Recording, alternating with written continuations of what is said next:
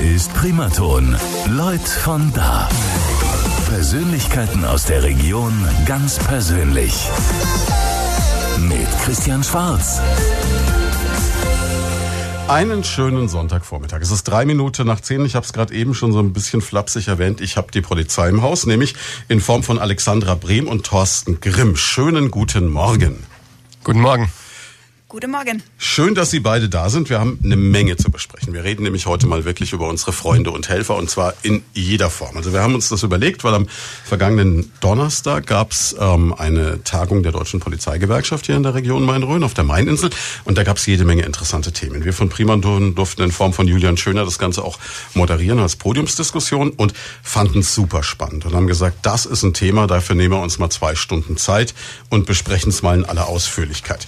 Thorsten Grimm ist so der Mann, so für alles, was mit der Gewerkschaft zu tun hat, für alle Zahlen, für alle Details, das hat er alles im Kopf. Und äh, Alexandra Brehm ist die Frau, die wirklich so an der Front steht, im Streifenwagen unterwegs ist und uns ein bisschen erzählen kann, wie es so läuft mit der Polizei. Jetzt habe ich im Vorfeld dieser Diskussion überlegt, wann ich eigentlich in meinem Leben das erste Mal in Kontakt mit der Polizei gekommen bin. Jetzt keine Angst, es wird jetzt kein Outing meiner gesamten Vorstrafen, sondern ähm, es war bei mir, glaube ich, irgendwann Mitte der 70er Jahre des letzten Jahrtausends, das klingt jetzt toll, ähm, in der Grundschule. Und da kam ein riesen LKW von der Verkehrswacht. Und da konnte man so einen Aufkleber und so einen Wimpel gab es damals doch beim Fahrrad machen, wenn man so richtig Fahrrad gefahren ist. Und da habe ich eigentlich als Kind ein sehr positives Bild von der Polizei vermittelt bekommen, weil da kam da irgendwie noch ein Streifenwagen vorbei, dann durftest du mal Pistole gucken, Maschinenpistole gucken, alles ganz spannend. Und war eigentlich alles so als kleiner Junge super cool. Gibt's das denn heute noch? Ja, das gibt es heute nach wie vor so. Auch an dem Prozedere unserer Jugendverkehrsschulen hat sich nichts geändert.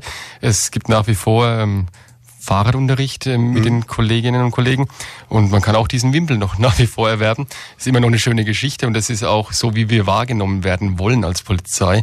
Ähm, positiv, auch in der Prävention und für die jungen ähm, Schülerinnen und Schüler da zu sein und das würden wir uns gern über alle Altersgruppen hinweg wünschen was aber nicht immer mehr so ist, leider.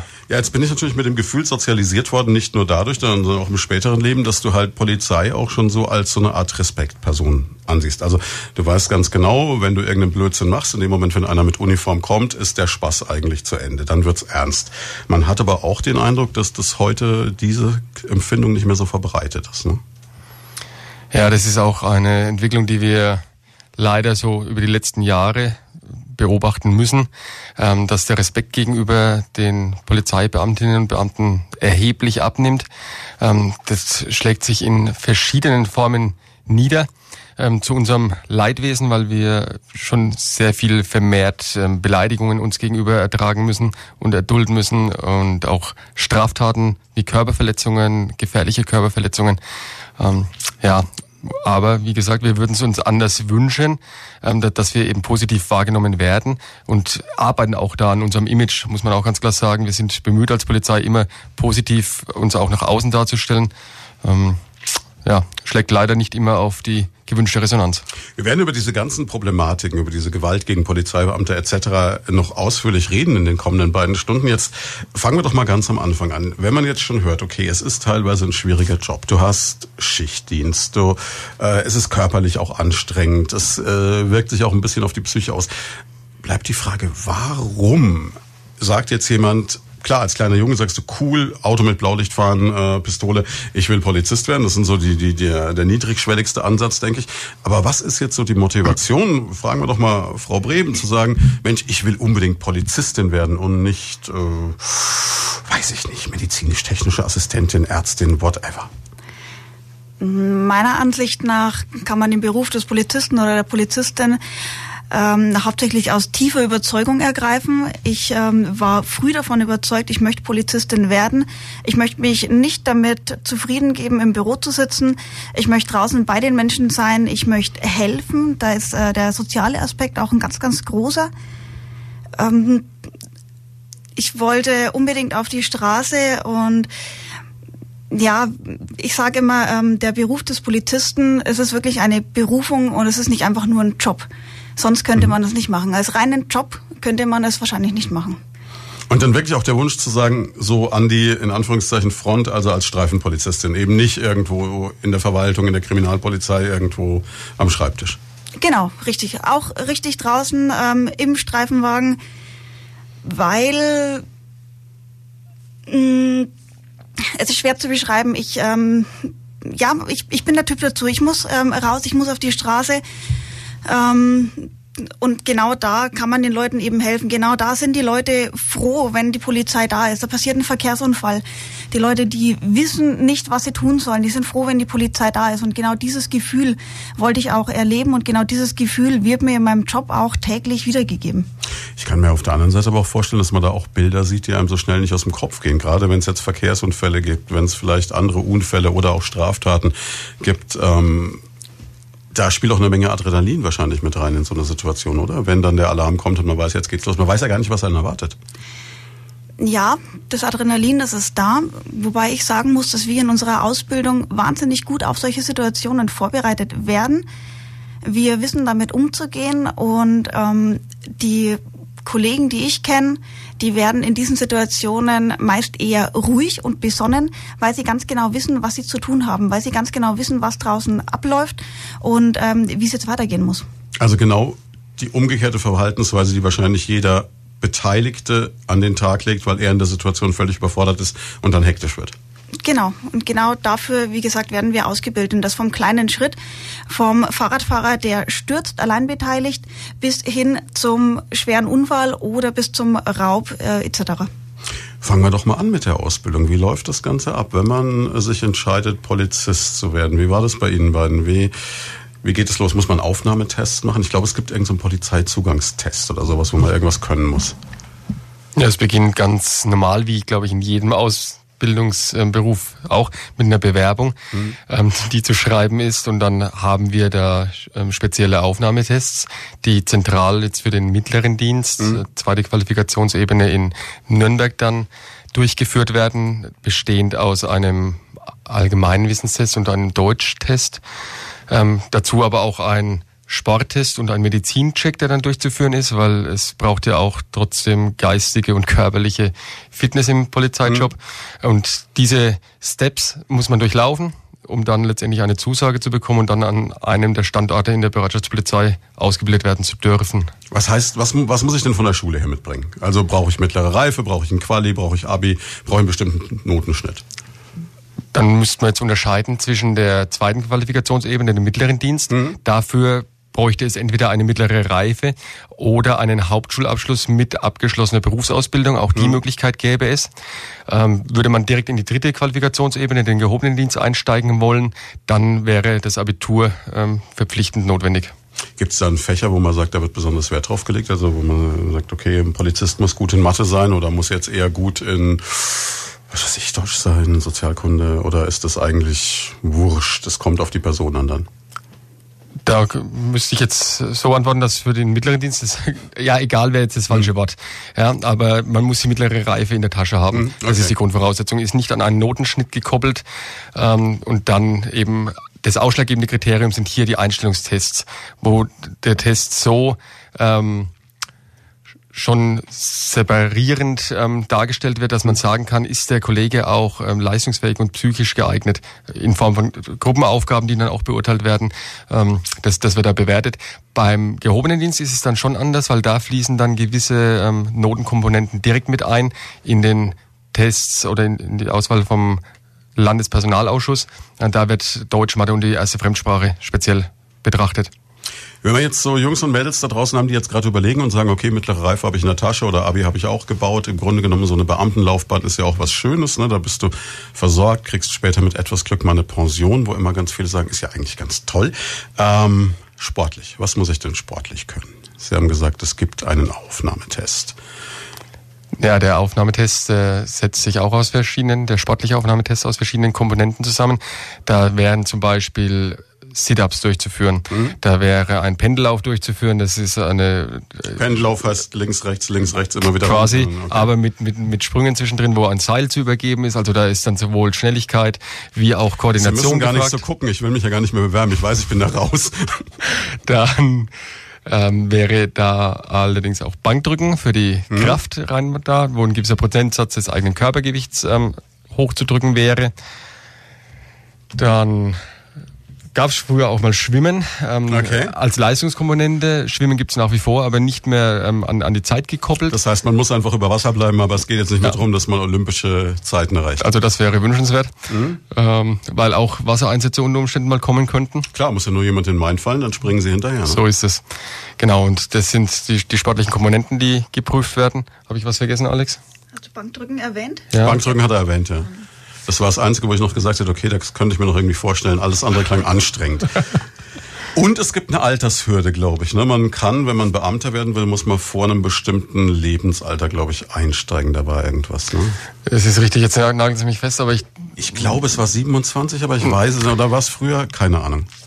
Ich meine, ich korrigiere mich da gern noch dann im Laufe der Sendung, aber ich meine, es sind 32 Jahre, okay. ähm, bis zu denen man in mittleren Dienst eingestellt werden kann. Früher war das sogar noch länger möglich. Da gab es ein Sonderprogramm München, ähm, wo das bis 38 möglich war, weil man muss auch da wissen, wir haben auch Berufsumsteiger, die, hm. die nach abgeschlossenen Berufsausbildungen, sei es bei im kaufmännischen Berufen oder bei ähm, Banken, dann häufig noch zur Polizei umschulen oder auch ähm, Quereinsteiger von der Bundeswehr, die nach Ablauf der Zeitsoldateneigenschaft dann auch nach Z12 noch zur Polizei wechseln und dann eben schon ein entsprechendes Alter haben und da der Übergang zur Polizei aber auch Sinn macht. Ich kann mir vorstellen, die nehmen sie mit Kusshand. Ne? Die sind schon relativ gut ausgebildet in vielen Bereichen, die bei ihnen relevant sind.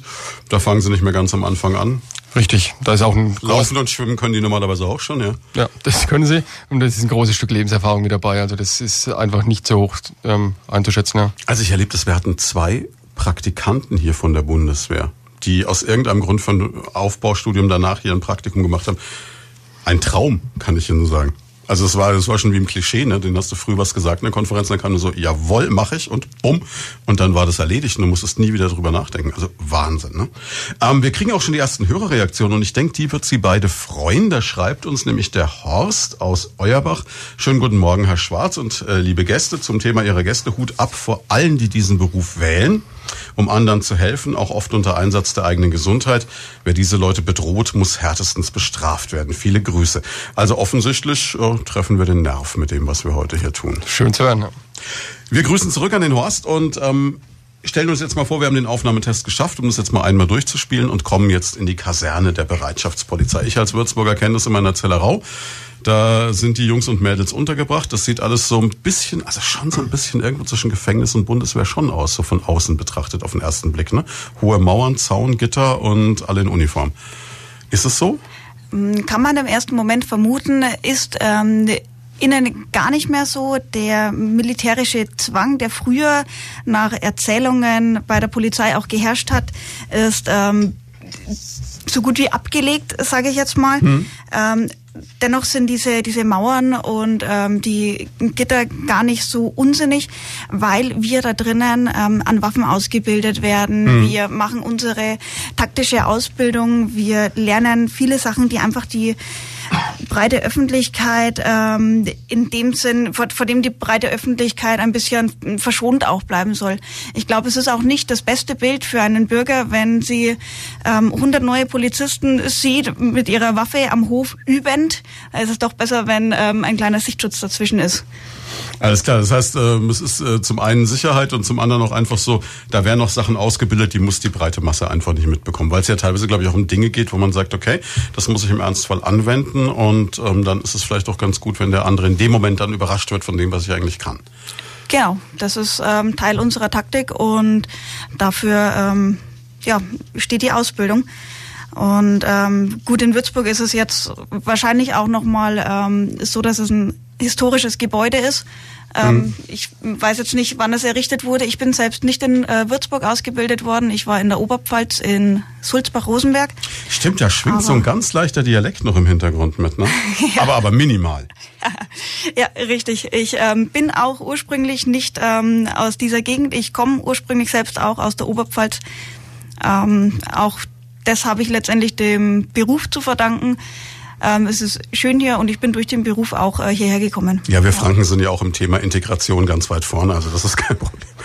Spaß beiseite. Der, der, kulturelle Austausch, der ist da, Finde, ja. findet statt, um. Gottes Willen. Wir fahren ja auch alle zum Oktoberfest und solche Sachen. Nein, aber ähm, jetzt no. nochmal zurück. Man ist es jetzt eher, also was ist das Stressigere in der Ausbildung? Ich kann mir vorstellen, mit dem Körperlichen arrangiert man sich irgendwann. Es ist vielleicht auch ganz spannend, so, so was weiß ich, äh, Selbstverteidigung etc. zu lernen.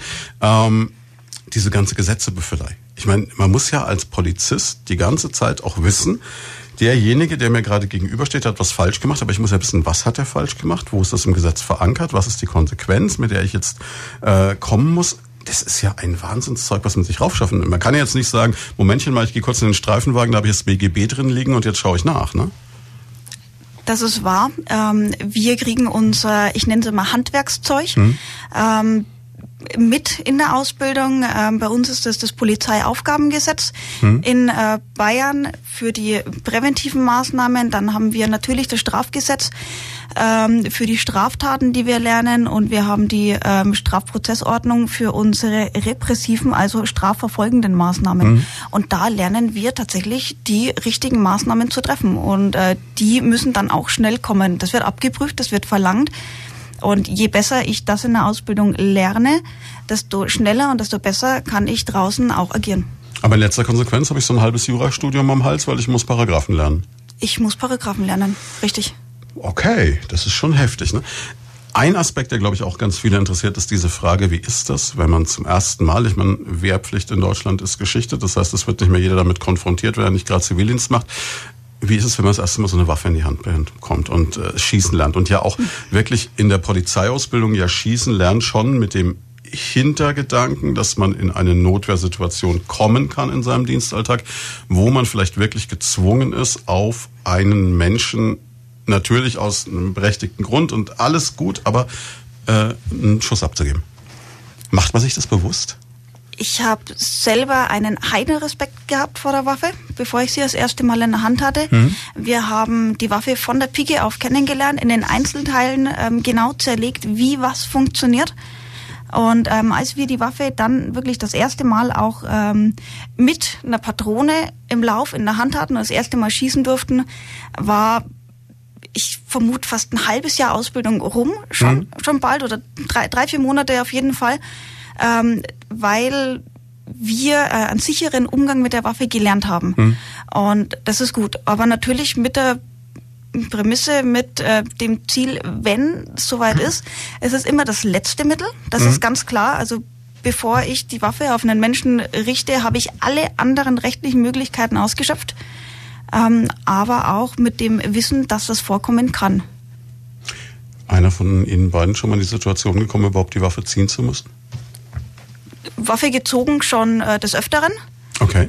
Ja, ähm, ich bin auch schon mal jemandem gegenübergestanden, der hatte ein Messer in der Hand mhm. und ähm, in dem Moment ziehe ich meine Waffe.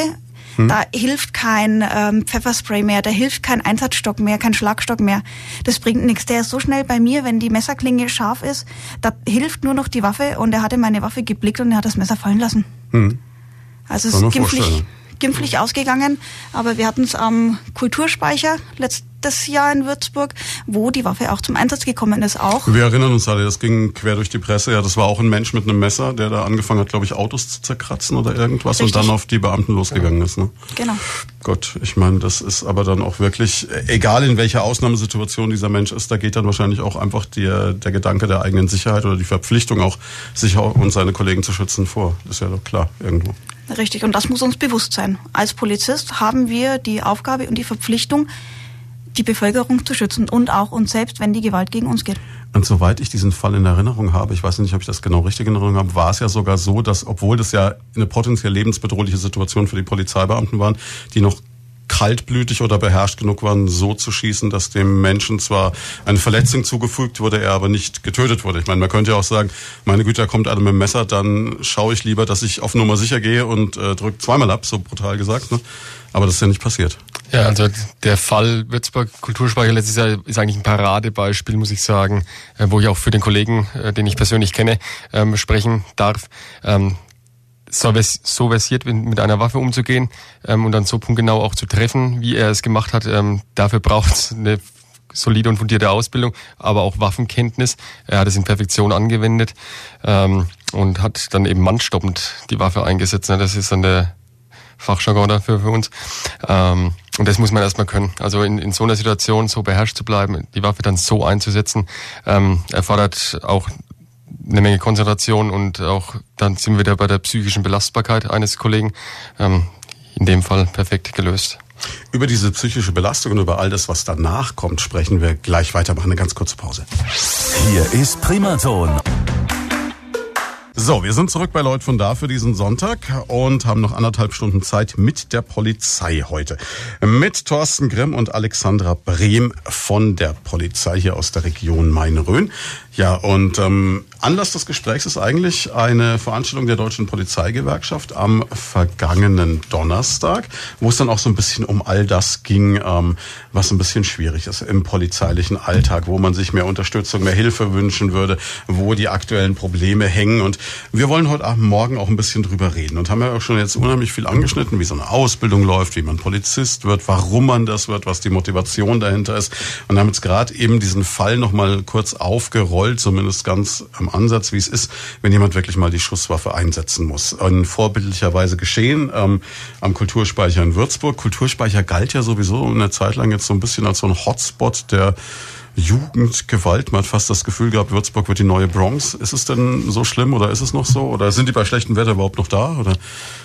Also es hat sich hier eine deutliche Besserung eingestellt, möchte ich behaupten, ähm, für den Würzburger Bereich gesprochen, ähm, weil es über die letzten Monate, Jahre dann schon beobachtbar war, ähm, dass sich da immer wieder große Gruppen von Jugendlichen vornehmlich männlichen Jugendlichen dann auch anfinden und es immer wieder zu Problemen gab und immer wieder zu Großeinsätzen der Polizei geführt hat. Und man muss sagen, man hat natürlich, man hat das Boot, man hat da einen Zauberberg, man hat den Kulturspeicher, man hat so ein Stück Brücke, wo man auch noch trocken steht, wenn es sein muss. Das stimmt, ja. Und ein bisschen im Ab, man hat das große Kino, also es ist natürlich ja. auch so verlockend, in Anführungszeichen, könnte ich mir vorstellen. Ne? Ja, das ist dann so der, der schmale Grat. Auf der einen Seite will man so als Stadt Würzburg, denke ich, auch solche Hotspots haben, ähnlich mhm. wie es auch Schweinfurt haben will, ähm, wo man ähm, Publikum ja auch bindet und ähm, vieles an, an einer Örtlichkeit hat. Das ist an der Stelle so. Ähm, gelungen, eigentlich auch positiv optisch mhm. gelungen, wenn man das sich mal genau anschaut. Aber ähm, führt halt in dem Fall dazu, dass viele jugendliche Männliche sich dann da eingefunden haben und es dann so eine Eigendynamik entwickelt hat. Ähm, es dann wirklich zu Zusammenrottungen kam, äh, Leute angepöbelt wurden. Ähm, es vermehrt zu Straftaten kam, was irgendwann aus polizeilicher Sicht auch nicht mehr haltbar war. Ähm, muss man sich ja vorstellen, da steht ein ganzer Polizeiapparat dahinter. Ähm, es müssen immer wieder Einsätze gefahren werden, es bindet Personal und irgendwann ähm, muss man da auch einen Schwerpunkt setzen als Polizei und dann auch mal ein Konzept dahinter legen, dass man da einfach Linderung für die ähm, Bevölkerung schafft.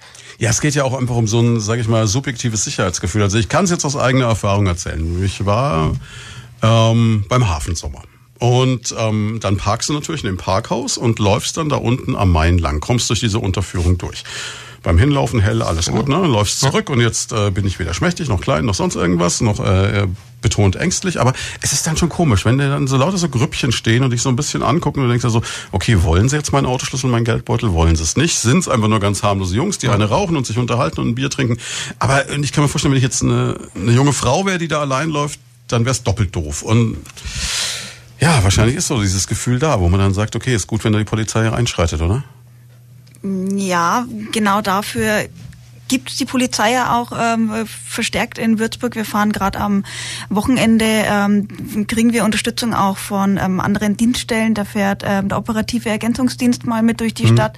Ähm, da fährt auch mal ein ähm, USK, also ein Unterstützungskommando, wenn die zufällig Zeit haben, äh, mit durch die Stadt. Es wurde in letzter Zeit weniger ähm, wegen der Thematik der Abschiebungen. Ich glaube, mhm. auf die Thematik da kommen, kommen wir noch, noch drauf. Genau. Ja.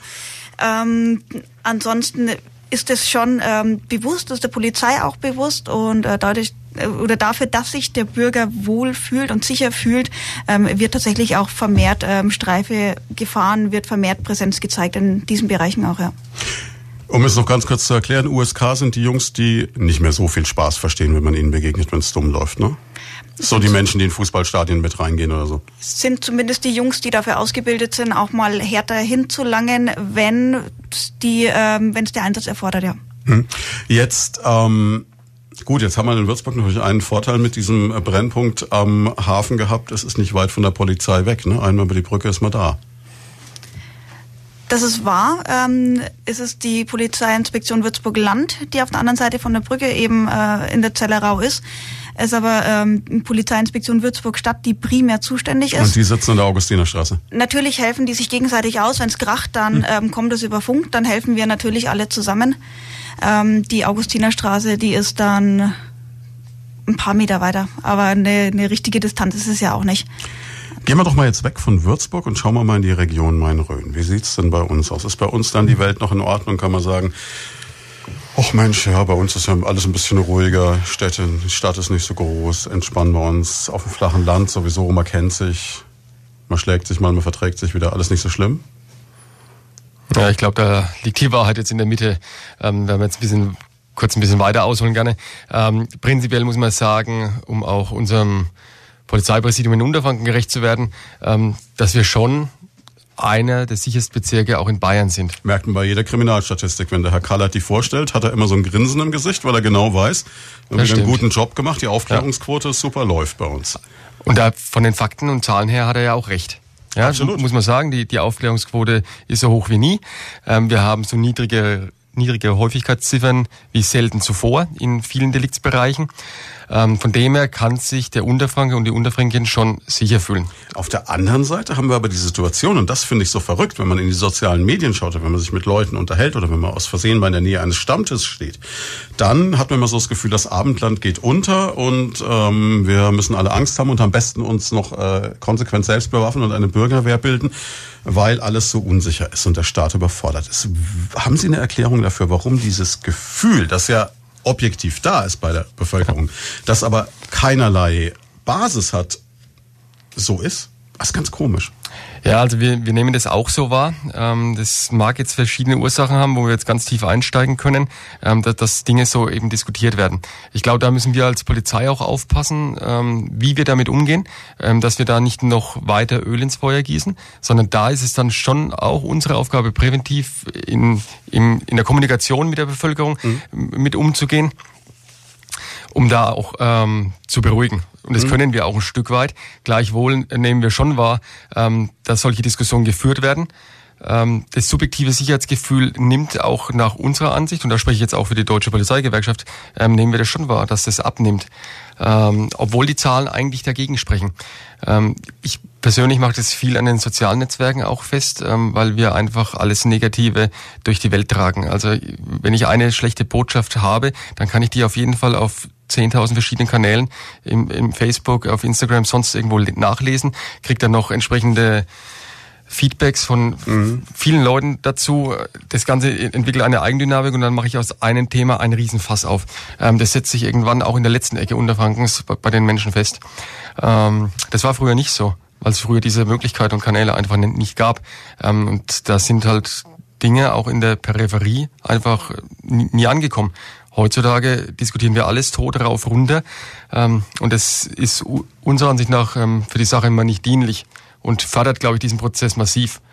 Das ist gar nicht so die Stamm, Stammtischdiskussion, sondern es ist wirklich viel hausgemacht ähm, aufgrund des technischen Fortschritts. Gut, das ist was, was wir auch erleben. Ne? Früher war es halt so, dass jetzt eben äh, Radio, Zeitung, Fernsehen die Kanäle waren, wo man Informationen bekommen hat. Auch diejenigen waren, die Informationen gesichtet haben, geprüft haben und erst dann weitergegeben haben. Heute haben wir die Situation, um jetzt beim Beispiel Schweinfurt zu bleiben, sobald mehr als ein Streifenwagen mit Blaulicht die Niederwerner Straße hochfährt, äh, kann man in den einschlägigen Diskussionsgruppen das Gefühl bekommen, um Gottes Willen, das Ankerzentrum explodiert. Auch wenn der vielleicht nur da hochfährt, weil, weiß ich nicht, ein LKW liegen geblieben ist oder so. Das ist natürlich etwas, und dann ist es unheimlich schwierig, das wieder einzufangen, weil die Leute dann ihre Meinung haben, dann kommen 100 Kommentare, dann steht irgendwann 30 Mal Danke Merkel drunter und äh, dann ist es auf einmal eine Wahrheit, obwohl es nie war. Genau. Also das ist das, was wir ähm, erleben, tagtäglich und worauf wir als Polizei dann auch reagieren müssen. Mhm. Und wenn man sich dann auch das genau anschaut, in den verschiedenen Verbänden, nicht nur in Unterfranken, müssen wir jeden großen Einsatz parallel mittlerweile Social Media technisch mitbegleiten.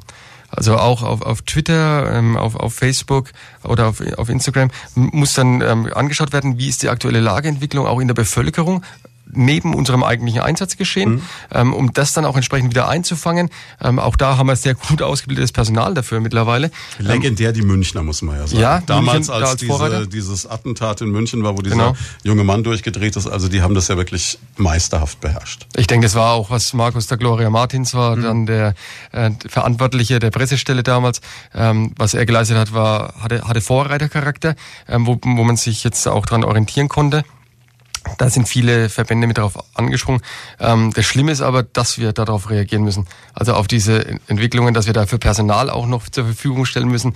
Ähm, Personal, das so nie vorgesehen war, mhm. aber die Entwicklung gibt es einfach nicht anders her. Und ja, aber man sieht es ja auch hier bei uns in der Region. Also ich meine, ich kann mich erinnern, als ich mit dem Job angefangen habe, da, wenn du eine Polizeipressemeldung gebraucht hast, dann gab es einen Mann, das war Karl-Heinz Schmidt legendär. Kalle hat das allein gestemmt über ja. Jahrzehnte hinweg, hat einen grandiosen Job gemacht, falls er zuhört, liebe Grüße.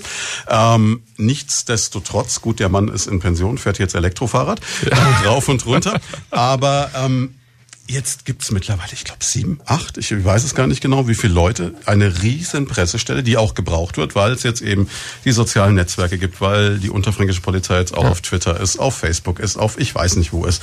Und ähm, die machen nach wie vor einen grandiosen Job. Überhaupt keine Frage. Also wir arbeiten mit diesen Kollegen liebend gerne zusammen. Das ist auch super fair und es ist auch so ein Vertrauensverhältnis da, wo man auch mal was erfährt, was man vielleicht offiziell erst später erfährt, was man da nicht rausgibt. Also alles toll. Aber wie Sie sagen, es ist natürlich ein Riesenapparat geworden. Ja, stimmt so. Auch die Anzahl kann ich so in etwa bestätigen. Ähm, und ich glaube, dass wir da noch nicht am Ende der Fahnenstange sind, dass das durchaus weiter Fahrt aufnimmt. An der Stelle auch schöne Grüße an die Kollegen der Pressestelle. Ähm, ja, die machen einen Bombenjob und mhm. ich erlebe es tagtäglich, weil mein Büro im Präsidium in Würzburg genau gegenüber auf dem Gang ist von der Pressestelle, was die da leisten müssen. Ähm, Aber schön im Neubauenbüro, das ist nicht schlecht. Nein, wir sind im Altbau. Ach, aber will vorne ich, dann noch, ja. Aber, ja, aber der ist so durchrenoviert. Ja, aber es ist bemerkenswert. Und wenn man auch manchmal einfach mitbekommt, wie auch eine Pressestelle sich taktisch dann besprechen muss, dann auch mit den äh, entsprechenden Einsatzsachgebieten. Also es ist schon bemerkenswert, wie viele Fäden da zusammenlaufen, um es dann entsprechend auch nach außen ja, ich merke das ja. Man ist ja manchmal als Journalist dann auch so ein bisschen ungnädig da. Also ich, falls der Björn Schmidt zuhört, der weiß das ganz genau, habe ich auch schon mal. Ne, da, da, hast du irgendwas und dann willst du schnell eine Meldung, dann sagt er, nein, wir müssen erst noch und denkst, komm, jetzt erzähl's halt einfach. Ne? Und dann, klar, aber da laufen dann so Prozesse ja. im Hintergrund, die man vielleicht als Laie auch gar nicht so mitbekommt. Ne? Das stimmt. Ist nicht einfach zu beurteilen und da bitten wir auch um, um Nachsicht, dass nicht jede Information einfach ähm, unverifiziert rausgehen kann, ähm, weil da, da müssen wir uns abtakten, weil man wir müssen immer einen Schritt vorne dran sein in der Beurteilung der Lage. Also wir müssen abschätzen können, was macht eventuell der Bürger daraus. Ähm, und das ist nicht bös gemeint, aber wir wissen einfach aus der Vergangenheit, dass Dinge eine Eigendynamik entwickeln und deswegen muss jedes Wort und jeder Tweet, ähm, jede Botschaft schon genau ähm, abgewogen sein. Was jetzt aber in keiner Form bedeuten soll, dass sie jemals äh, Dinge verschweigen würden. Es gibt diesen einen Part, wo man sagt, aus ermittlungstaktischen Gründen, wenn es eben etwas gibt, was beispielsweise Täterwissen ist, wo man weiß, man braucht es für die Ermittlung, dann können sie während einer laufenden Fahndung oder während einer laufenden Ermittlung das natürlich nicht rausgeben. Ist logisch, ist klar. Aber Grund, und es gibt, glaube ich, noch einen zweiten Punkt, und das erleben wir tragischerweise immer wieder, ist einfach, wenn bei einem Unfall jemand verstirbt und die Angehörigen noch nicht bericht, äh, benachrichtigt sind. Und dann haben wir ganz oft hier im Radio auch die Situation, Situation, das an dieser Stelle vielleicht auch mal erklärt, dass bei uns Leute anrufen, die durch Zufall an diesem Unfall vorbeigekommen sind und sagen, wir wissen doch, da ist jemand ums Leben gekommen. Und ihr sagt nur schwer verletzt. Dann hat das einen Hintergrund, dass Sie oder Ihre Kollegen diese wahnsinnig traurige Aufgabe haben, erstmal die Angehörigen zu informieren. Ja. Und dass es einfach darum geht, dass die Angehörigen erst informiert sind und das nicht durchs Radio erfahren, dass vielleicht einer ihrer Lieben ums Leben gekommen ist. Das ist die Erklärung dafür. Und ähm, klar, da macht das auch Sinn, dann Informationen gezielt zurückzuhalten. Aber insgesamt muss man sagen, um da jetzt irgendwelchen Verschwörungstheorien vorzubeugen. Was man rausgibt, hat Hand und Fuß und stimmt auch. Und es wird auch nichts verschwiegen. Ja, so ist es. Also wir müssen es auf der einen Seite sauber abwägen, ähm, welche Informationen wie rausgehen. Klar ist aber auch, dass wir um ein Maximum an Transparenz und Offenheit bemüht sind, ähm, dass ähm, die, die Leute draußen dann auch ein Recht haben. Mhm. Und jetzt rede ich nicht von Bürgern, auch die Presse ein Recht hat, ähm, die Informationen entsprechend zu bekommen. Aber es muss, wie gesagt, sauber abgewogen sein aus unserer Sicht und es muss ermittlungstaktisch passen. Ähm, und die genannten Beispiele, wie Sie es gerade gebracht haben, Herr Schwarz, ähm, ist natürlich ähm, geboten. Also da geht es dann wirklich um die Intimsphäre, da geht es um den höchstpersönlichen Bereich, wo wir sagen, also da sind Informationen zu schützen und die, da hat auch kein anderer ein Recht auf diese Informationen zu diesem Zeitpunkt. Die Tatsache, dass wir über sowas aber überhaupt reden, ist natürlich auch etwas, da kommen wir jetzt zu einem Punkt, über den wir unbedingt auch sprechen müssen und sprechen wollten, weil wir gesagt haben, ist auch ein Riesenthema bei der Diskussion der Polizeigewerkschaft am vergangenen Donnerstag, dieses veränderte Verhältnis von Bürger zu Polizist und dahingehend, das gipfelt dann auch in der Gewalt gegen Polizeibeamte, die zunimmt, dass man sagt, okay, früher hättest du über sowas gar nicht nachdenken müssen, weil du dir gesagt hast, okay, was der Polizist mir sagt, stimmt, Punkt aus, Ende Äpfel. Inzwischen wird es in Frage gestellt und das ist nur, sage ich mal, die Spitze des Eisbergs, weil ähm, ich denke, Alexandra Brehm kann uns dazu was sagen. Wie ist das denn im polizeilichen Alltag? Wenn man jetzt als junge blonde Frau im Streifendienst unterwegs ist, kann ich mir vorstellen, muss man sich das ein oder andere anhören. Also ich muss grundsätzlich sagen, ähm, 75 Prozent der Einsätze verlaufen völlig friedlich, ohne Komplikationen. Man hat ähm, einen Bürger gegenüber, der genauso nett ist, wie man ihm ähm, mhm. gegenübertritt, der die Maßnahmen versteht.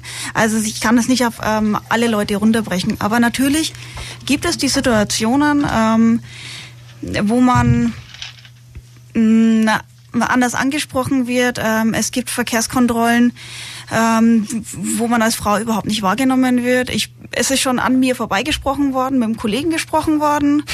Ähm, ich bin schon begrüßt worden mit, was wollen Sie denn jetzt schon wieder? Ähm, wenn ich nach dem Verbandskasten, nach dem Warndreieck gefragt habe, ähm, haben Leute gesagt, geben Sie mir doch die Verwarnung, ich bin jetzt zu faul auszusteigen.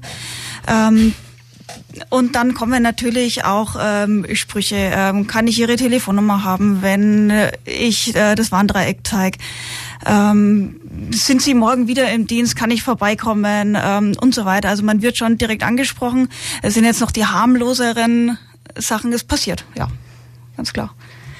Okay, die Chance, dass man sie näher kennenlernen kann während einer Polizeikontrolle ist somit außer ausgeschlossen, können wir festhalten.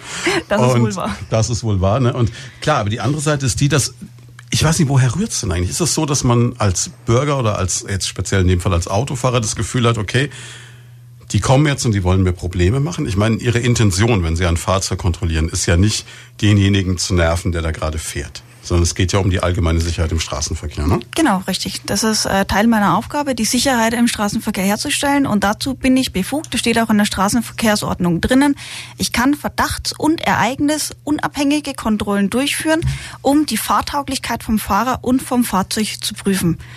Das ist der Paragraph 36 Absatz 5 von der Straßenverkehrsordnung. Da lernen wir in der Ausbildung. Gelernt. Das lernen wir in der Ausbildung, der geht rauf und runter. Ähm, das bedeutet, ich kann jeden anhalten, egal ob er ganz normal fährt, ob er blinkt, ob er nicht blinkt. Ich kann jeden anhalten und kann jeden jederzeit fragen, ob er seinen Führerschein dabei hat, weil er den mitführen muss. Ich kann fragen, ob Verbandskasten, Warnweste, Warndreieck im Auto ist. Und ich kann mir ein Bild davon machen, ob diese Person geeignet ist, im Straßenverkehr teilzunehmen. Das heißt, es gibt Leute, die sind vielleicht zu alt, dass sie ein Fahrzeug sicher führen können. Mhm. Es gibt aber auch Leute, die sind betrunken. Es gibt Leute, die nehmen Drogen und dann ist man halt auch nicht mehr in der Lage, ein Fahrzeug sicher zu führen. Das muss ich überprüfen. Ich muss die Sicherheit im Straßenverkehr überprüfen. Jetzt gab es ja früher, als ich jung war, diese Legenden, dass es bestimmte Fahrzeugtypen gibt oder bestimmte Fahrer, wo man eher mal hinschaut. Jetzt ohne, dass Sie aus dem Nähkästchen zu sehr plaudern. Gibt's sowas? Ist so, also, mein früher, als ich jung war, war das der alte 200er Diesel-8 Mercedes mit grün-gelb-rotem Aufkleber hinten drauf. Damit warst du fällig. Ähm, gibt es natürlich heute ähm, auch noch, wobei ich sagen muss, ich habe jetzt in meinen Getunter Dreier BMW? Nur so eine Theorie.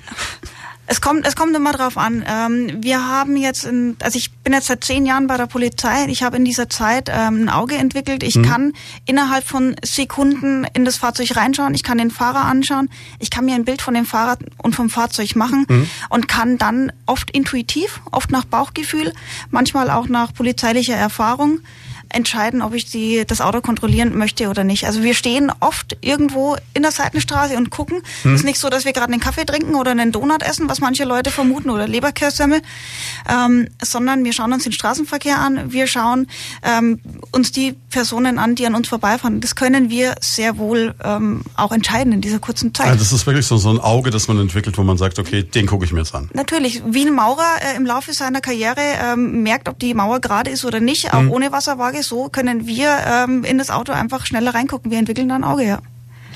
Und Dann ist es heute aber auch so, dass sie, glaube ich, also das ist mir so aufgefallen über die letzten Jahrzehnte. Ich meine, ich habe jetzt den großen Vorteil, irgendwie äh, rutsche ich durch die Augen der Polizei in letzter Zeit durch. Ähm, lang her, dass ich eine Fahrzeugkontrolle hatte. Ich habe auch das Gefühl, es ist weniger geworden. Also jetzt aus der Erfahrung, so wenn man als DJ nachts arbeitet, dann fährt man halt früh zu unmöglichen Zeiten nach Hause. Das heißt, da ist die Kontrollwahrscheinlichkeit schon relativ hoch eigentlich, aber ich habe das Gefühl, in den letzten Jahren wurde es weniger. Subjektiv, werden wir noch drauf kommen, dass es dafür wohl auch Gründe gibt. Ähm, mir ist aber auch aufgefallen, wenn ich denn kontrolliert werde, dass ich das Gefühl habe, die Beamten sind vorsichtiger geworden. Also einer bleibt ein bisschen zurück und du hast schon das Gefühl, die gucken und also nicht mehr so, so völlig unbedarft wie früher. Ist das richtig oder ist das ein Empfinden, das nur ich habe? Das ist ähm, richtig, das ist Teil unserer Ausbildung, dass wir immer ähm, mit jeder Situation äh, zu rechnen haben und rechnen müssen. Ich weiß nicht, wie die Person reagiert, die ich in ihrem Auto anspreche.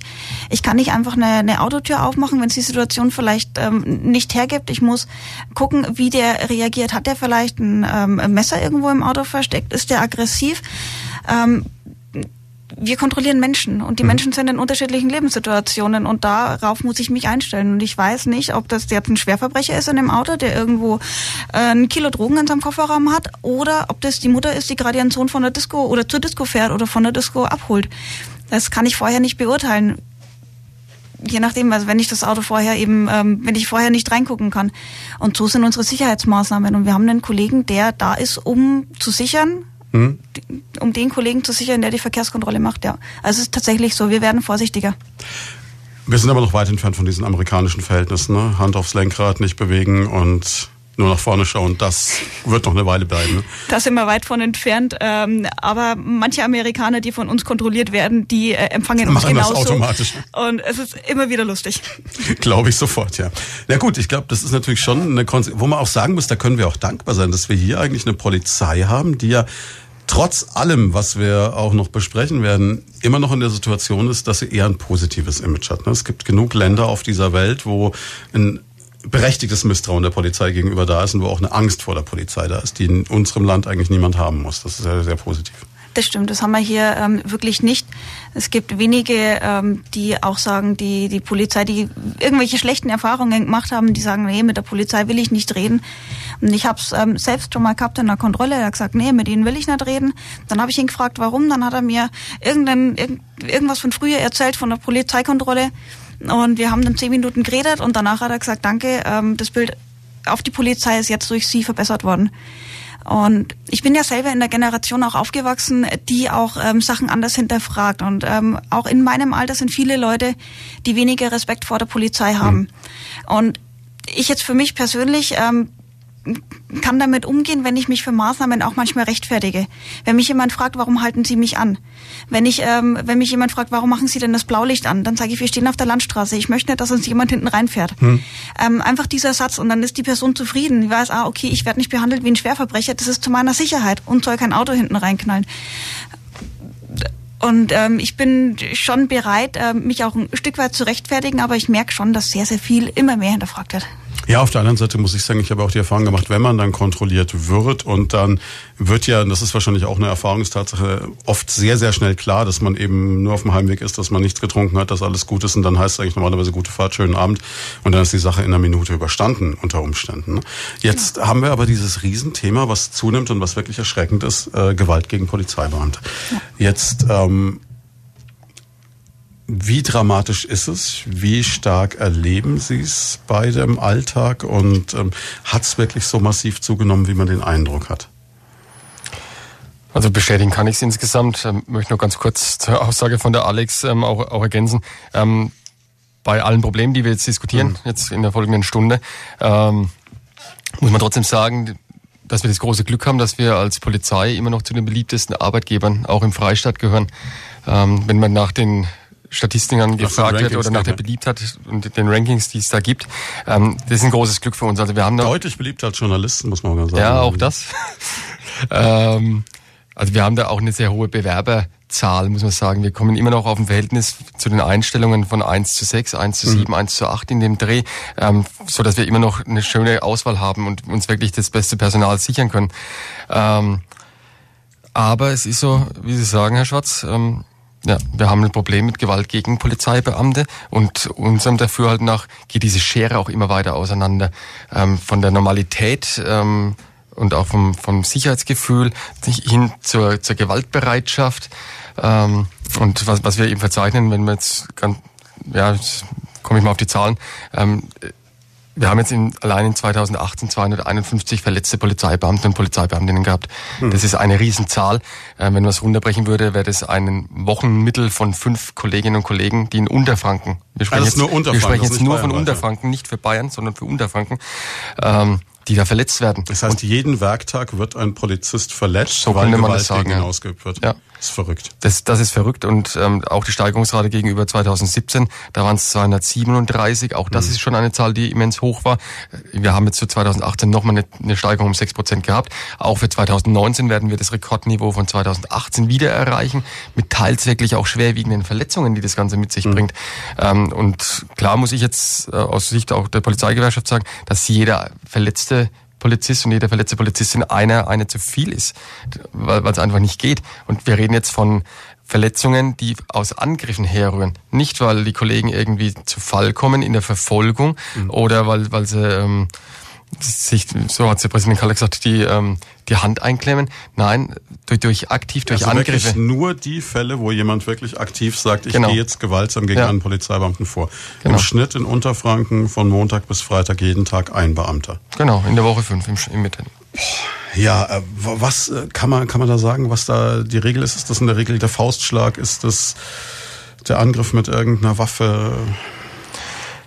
Gibt es da so einen, einen, einen klassischen, wahrscheinlich nicht. Wie soll's ein Klassisch kann man es nicht sagen. Also häufig sind es natürlich, ähm, das mag aus Festnahmesituationen herrühren, mhm. wo es dann aktiv zu Widerständen kommt.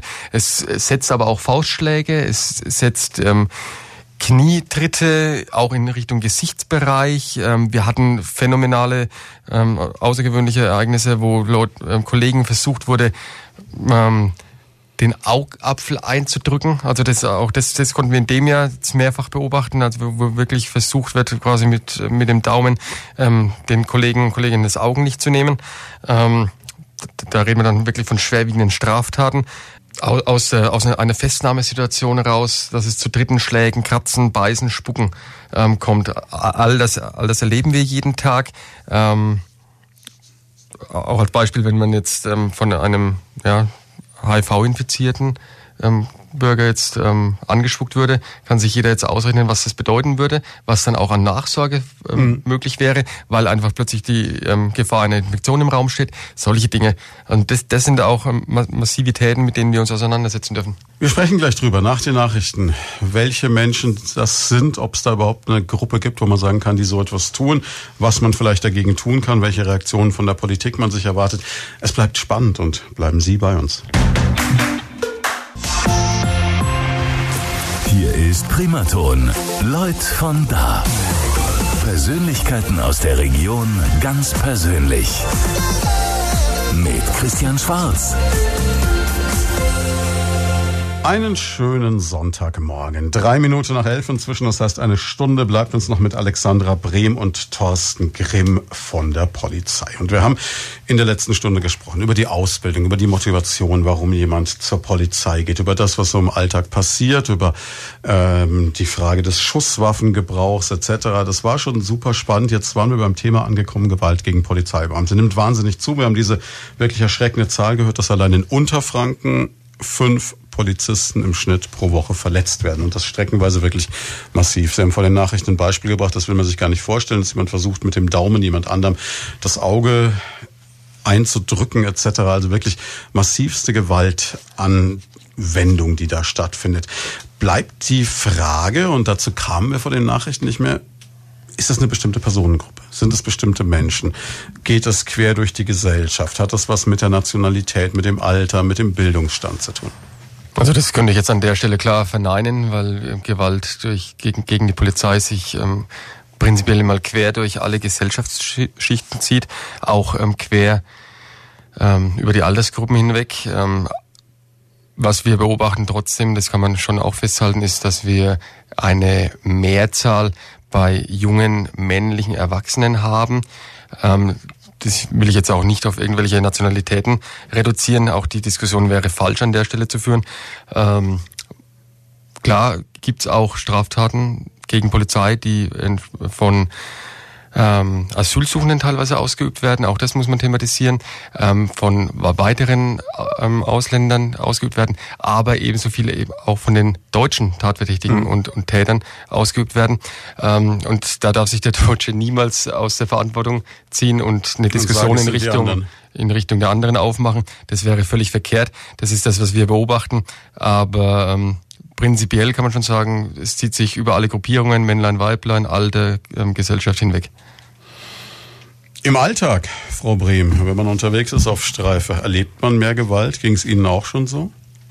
Ja, ähm, ich glaube, jeder Polizist hat schon Gewalt, sei es ähm, verbal oder eben dann körperlich ähm, gegen sich erfahren müssen.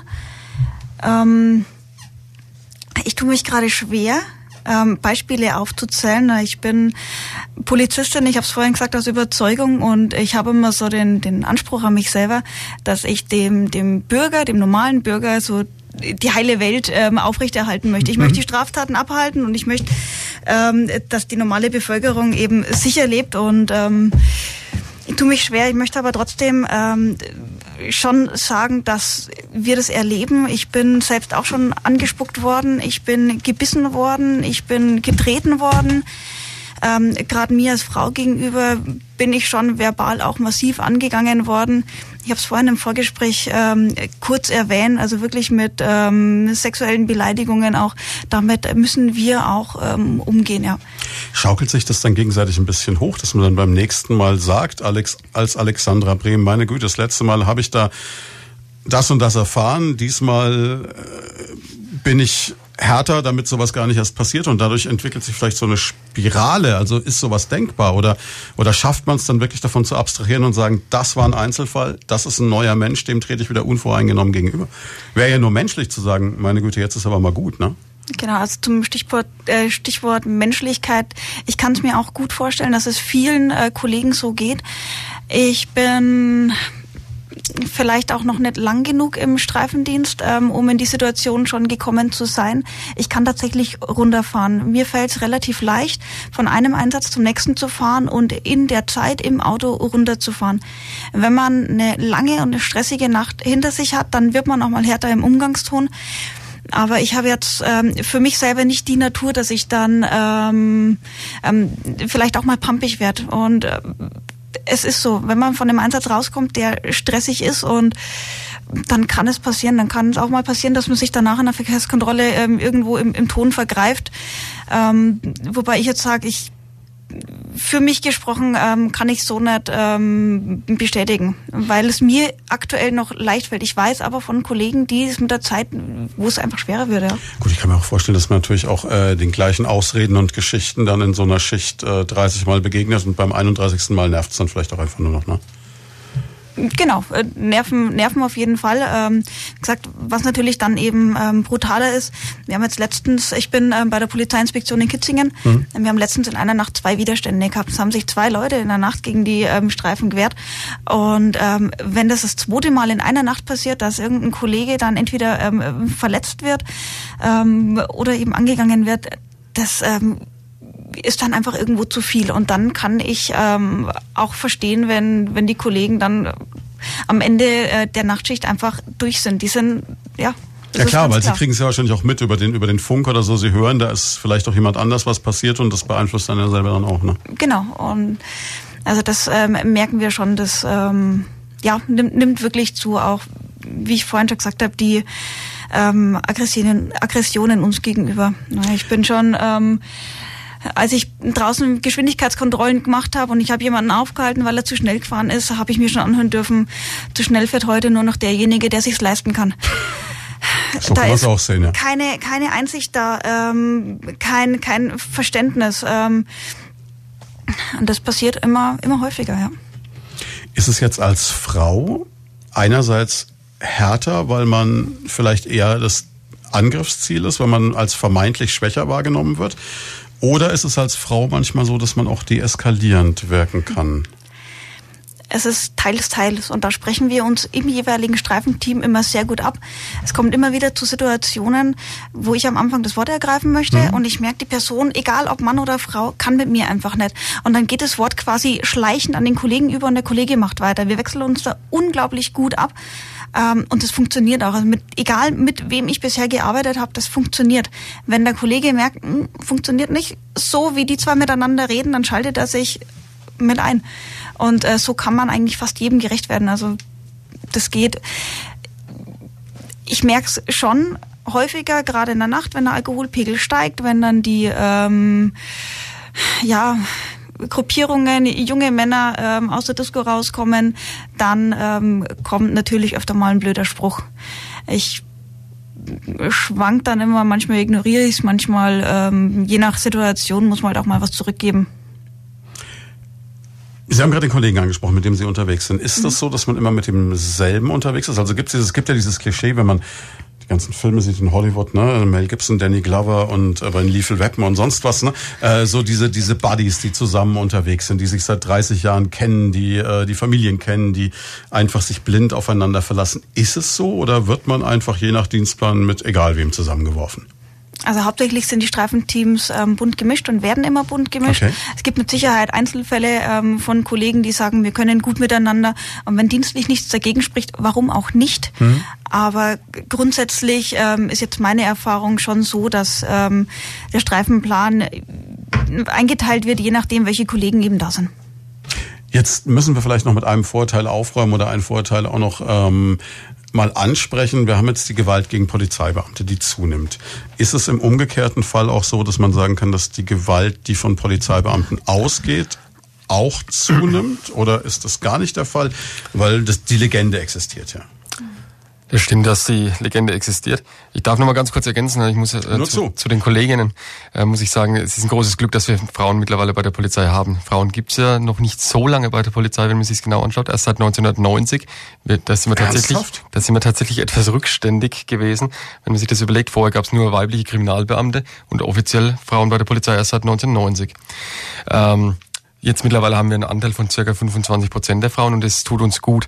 Das tut uns gut in der Wahrnehmung und wir merken das auch in vielen Situationen, dass die Kolleginnen doch sehr deeskalierend wirken können. Ich glaube, das ist schon fürs Team auch gut, weil ich finde immer so reine Männergesellschaften ist immer schwierig, oder? Erst, erstens das und die Zeiten haben sich ja weiterentwickelt, auch das ist gut so. Ähm, dann ganz pragmatisch betrachtet geht es auch um gewisse Maßnahmen, die auch nur Kolleginnen gegenüber weiblichen ähm, gegenüber treffen Wie haben dürfen. Sie vor 1990 eine potenzielle weibliche Straftäterin abgetastet? Da, dafür gab es dann weibliche Kriminalbeamte oder dafür mussten vielleicht auch mal Tarifbeschäftigte ähm, ähm, hergenommen werden, okay. die dann im Beisein der Kollegen das Ganze machen. Ähm, da musste man wirklich teilweise improvisieren. Mhm. Also das macht es nicht nur einfacher, sondern in der Konfliktlösung auch tatsächlich effektiver mit den Kolleginnen, die wirklich da einen Bombenjob machen. Da muss ich wirklich die Lanze brechen für die Kolleginnen. Ähm, zum Thema Polizei, Gewalt äh, gegenüber dem Thema Gewalt gegen Polizeibeamte. Ja, uns sind diese Legenden auch bekannt. Ähm, ich will es aber auch wirklich als Legenden abtun, das Ganze, weil es auch überhaupt nicht ähm, so verifiziert ist, wie es in der Öffentlichkeit dargestellt wird. Oder wie es teilweise ähm, auch durch eine Studie der Universität Bochum ähm, momentan durch, durch die Lande getragen wird. Ähm, da an der Größe an der Stelle Grüße an den Professor Dr. Singelstein. Ähm, Steht ganz oben auf Ihrer Freundesliste schon, ne? Ja, also die, die, die ähm, Kriterien, die da angewandt werden und die da herangezogen werden, um wirklich die Polizei in Misskredit zu bringen, äh, sind für uns zum einen nicht nachvollziehbar, überhaupt nicht verifiziert ähm, und damit ähm, entbehrt diese Studie jeder jeglicher Grundlage. Ähm, und das auf, auf dem Rücken unserer Kolleginnen und Kollegen auszutragen, ist für mich ein Unding. Ähm, deswegen muss ich da auch ganz klar mich dagegen äußern. Ähm, es gibt Einzelfälle, natürlich, wo eine Kollegin oder ein Kollege auch mal übers Ziel hinausschießt. Es werden manchmal Maßnahmen getroffen, die vielleicht auch nicht rechtmäßig sind. Die sind dann auch zu prüfen und dann müssen, müssen auch ähm, Konsequenzen eingeleitet werden. Gut, es ist natürlich oft die Angst vor so einem Chorgeist da, äh, wo man, äh, was ja auch Beispiel bei Medizinern bei ähm, Kunstfehlern oder so immer angesprochen wird, dieser, dieser Klassiker, eine Krähe hackt der anderen kein Auge aus. Ne? Ja. Nach dem Motto, da wird doch dann der eher ein Auge zugedrückt beim Kollegen. Ja. Möchte ich genau eigentlich ins Gegenteil umwandeln. Ich glaube sogar, dass bei uns ähm, noch kritischer hinten nachgeschaut wird, eben weil es diese Legenden gibt. Ähm, ein Chorgeist auf der anderen Seite muss vorhanden sein, weil ähm, dadurch leben wir und wir müssen einander vertrauen können. Ähm, das heißt aber nicht, dass wir uns blind einfach ähm, schützen ähm, und quasi decken in allen illegalen Handlungen, die uns da angeblich vorgeworfen werden. Also da, da muss man wirklich unterscheiden. Im Gegenteil ist es mittlerweile sogar so, dass ja bei den Landeskriminalämtern Nord- und Südbayern eigene Einheiten, eigene interne Ermittlungen mhm. aufgebaut wurden, die genau solche Fälle auch noch prüfen und zwar sehr detailliert prüfen. Und ich möchte behaupten, vielleicht sogar genau, manchmal sogar noch genauer hinschauen, wie es ähm, auswärts der Fall wäre, ähm, weil wir uns genau das eben nicht nachsagen lassen wollen, dass da irgendwas gemauschelt wird ähm, oder irgendwas verschleiert wird. Ähm, wir sorgen dafür Transparenz und wenn wirklich ähm, rechtliche Fehler passieren, oder es zu Polizeigewalt in Anführungsstrichen kommen sollte, dann wird es auch konsequent geahndet. Ähm, da bin ich dann auch dabei. Aber nicht, wenn uns Dinge in, in den Mund gelegt werden, ähm, die so einfach nie stattgefunden haben. Ähm, jetzt haben wir die Feststellung getroffen, dass die Gewalt gegen Polizeibeamte objektiv angestiegen ist. Wir haben diese Statistiken, wir haben diese Zahlen. Wir hatten am Donnerstag eine Podiumsdiskussion, wo dann auch ein Innenstaatssekretär Gerhard Eck, den wir an der Stelle auch grüßen, falls er zuhört, ähm, da war und ich kann mir vorstellen, ohne dass ich bei der Diskussion dabei sein konnte, dass natürlich Gerhard Eck dann auch genau damit konfrontiert wurde und äh, natürlich ein Wunsch von Seiten der Polizei und auch von Seiten der Polizeigewerkschaft da ist, an dieser Situation etwas zu ändern. Die Frage ist, äh, wie könnte man das ändern? Was kann die Politik tun? Was würden Sie sich wünschen? Was müsste passieren? Was können auch die, ich meine, die Bürger können sich anders verhalten, ne? das wäre das Einfachste, aber das ist wahrscheinlich eher utopisch.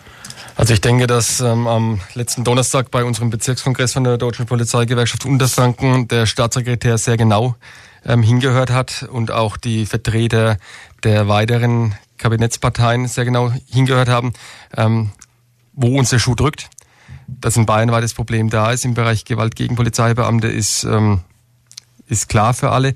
Ähm, wir haben auch alle in dieser Frage hinter uns. Da, da wurde uns auch von allen Seiten, gerade auch vom Staatssekretär, ähm, Rückendeckung zugesichert und das ist in erster Linie mal das, was wir brauchen. Wir brauchen Rückendeckung als Polizei in diesen Fragen, dass genau aber auch solche Themen wie angebliche Polizeigewalt von unserer Seite dann auch ähm, entsprechend kritisch hinterfragt werden, ähm, um uns auch hier den Rücken zu stärken. Ähm, was für uns klar ist, äh, dass diese Zahlen runtergehen müssen. Mhm. Und das ist die entscheidende Frage, wie macht man das? Wie geht man das gemeinsam an?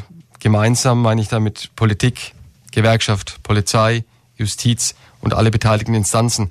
Ähm, wir waren uns einig darüber, ähm, dass es jetzt nicht nur das reine Phänomen Gewalt gegen Polizei an sich ist, sondern dass wir hier von einer Verrohung der Gesellschaft sprechen, mhm. verbunden mit Verrohung der Sprache und Verrohung der, der körperlichen ähm, Eigenschaften. Woher das rührt, da müssen wir, denke ich, gemeinsam auf Ursachenforschung gehen. Ähm, da müssen wir, glaube ich, auch ganz früh ansetzen.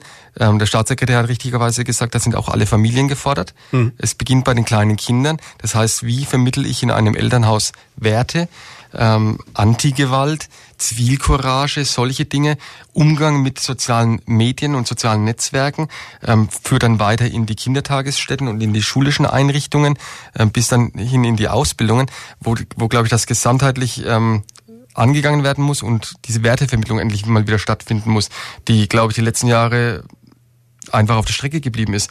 Wir haben eine Eigendynamik entwickelt in dieser Wertevermittlung, die absolut ins Negative läuft. Die, und am Ende der Fahnenstange stehen wir als Polizei. Weil wir müssen, wir sind am Ende diejenigen, die es ausbaden dürfen und die, die Kollegen unter Umständen mit ähm, Gesundheit und Leben. Ähm, und da wollen wir von vornherein ein, Einhalt gebieten. Okay, das ist jetzt so ein gesamtgesellschaftlicher Ansatz, der vermutlich Jahrzehnte dauern würde, wenn man ihn den anstoßen könnte. Ja. Ähm, was ich äh, ehrlich gesagt bezweifle, dass sich das Rad nochmal komplett drehen wird.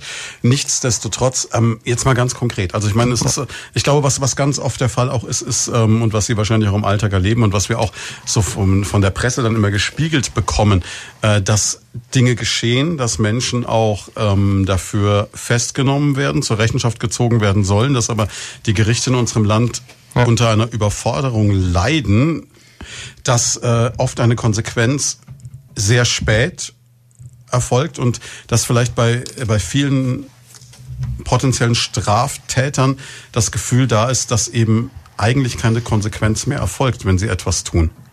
Ja, stimmt. Also da sind auch unsere Forderungen mit verbunden. Wir müssen, glaube ich, zweigleisig, dreigleisig, viergleisig fahren. Mhm. Ähm, auf, für die langfristige Lösung brauchen wir diesen vorhin genannten Ansatz, mhm. gesamtgesellschaftlich. Also Klar. das wird die langfristige Lösung sein müssen für, für alle Instanzen. Ähm, kurzfristig und mittelfristig braucht es ähm, dann schon politische Unterstützung und die Justiz auch, dass wir in, in den gebotenen Fällen die Strafrahmen, die zum Beispiel für eine äh, Körperverletzung oder für einen tätlichen Angriff auf Polizeibeamte da sind, voll ausnutzen. Hm. Also es muss dann schon die volle Härte des Gesetzes auch greifen können. Das, was jetzt mit einem neuen Paragraph 114 Strafgesetzbuch geschaffen wurde, ähm, ist dann auch anzuwenden. Durch hm. Staatsanwälte, durch Richter. Ja, da muss ich dann aber auch die Lanze für die Justiz brechen. Auch die brauchen Personal dafür. Also ja, da, da sind wir bei dieser Dauer der, der Verfahren. Also auch da braucht es Personal. Es braucht bei uns bei der Polizei mehr Personal. Es braucht bei der Justiz mehr Personal. Es müssen die Strafrahmen müssen ausgenutzt werden. Ähm, und wenn das so weitergeht mit dieser Entwicklung, müsste man auch über weitere Strafschärfungen auch sprechen, die dann auch wieder auszunutzen wären. Ähm, da muss man eigentlich sich das tagtäglich anschauen, wie sich die Phänomene entwickeln. Ist es jetzt so, dass man ähm, sagt, es ist, es ist eine personelle Frage jetzt in, erst, äh, in der ersten kurzfristigen, dass Sie sagen, Sie wünschen sich mehr Leute oder sagen Sie, wir brauchen andere Technik, es äh, ihr, wird über Taser nachgedacht, beziehungsweise teilweise schon ausgebildet, Bodycams etc. Ist es, sind es diese Dinge, die helfen? Na, die Technik wurde jetzt zu großen Teilen auf den Weg gebracht, dankenswerterweise, weil es auch viel ähm, Geld kostet, ähm, mit Bodycams, mhm. die auch schon die ersten Erfolge zeigen, ähm, mit Tasern im Pilotversuch aktuell mit neuer Schusswaffe, mit der wir ausgestattet wurden, mit neuer Schutzkleidung, mit neuer Uniform. Äh, alles Dinge, die auf den Weg gebracht also wurden. Also trauen dem Grün und dem Beige nicht nach, oder? Nein, nicht wirklich. Also in erster Linie ging es um eine neue, äh, funktionellere Kleidung. Dass der Farbwechsel mit stattfinden konnte, ähm, ist uns ganz recht, ähm, weil es auch besser in der Bevölkerung ankommt. Das ist auch das, was wir als große Rückmeldung bekommen. Man sieht nicht mehr so nach Forstwirt aus, ne? Ja, das kann man so sagen, ja. Ähm, aber ich denke, es ist ein moderneres, frischeres Auftreten, das wir insgesamt haben.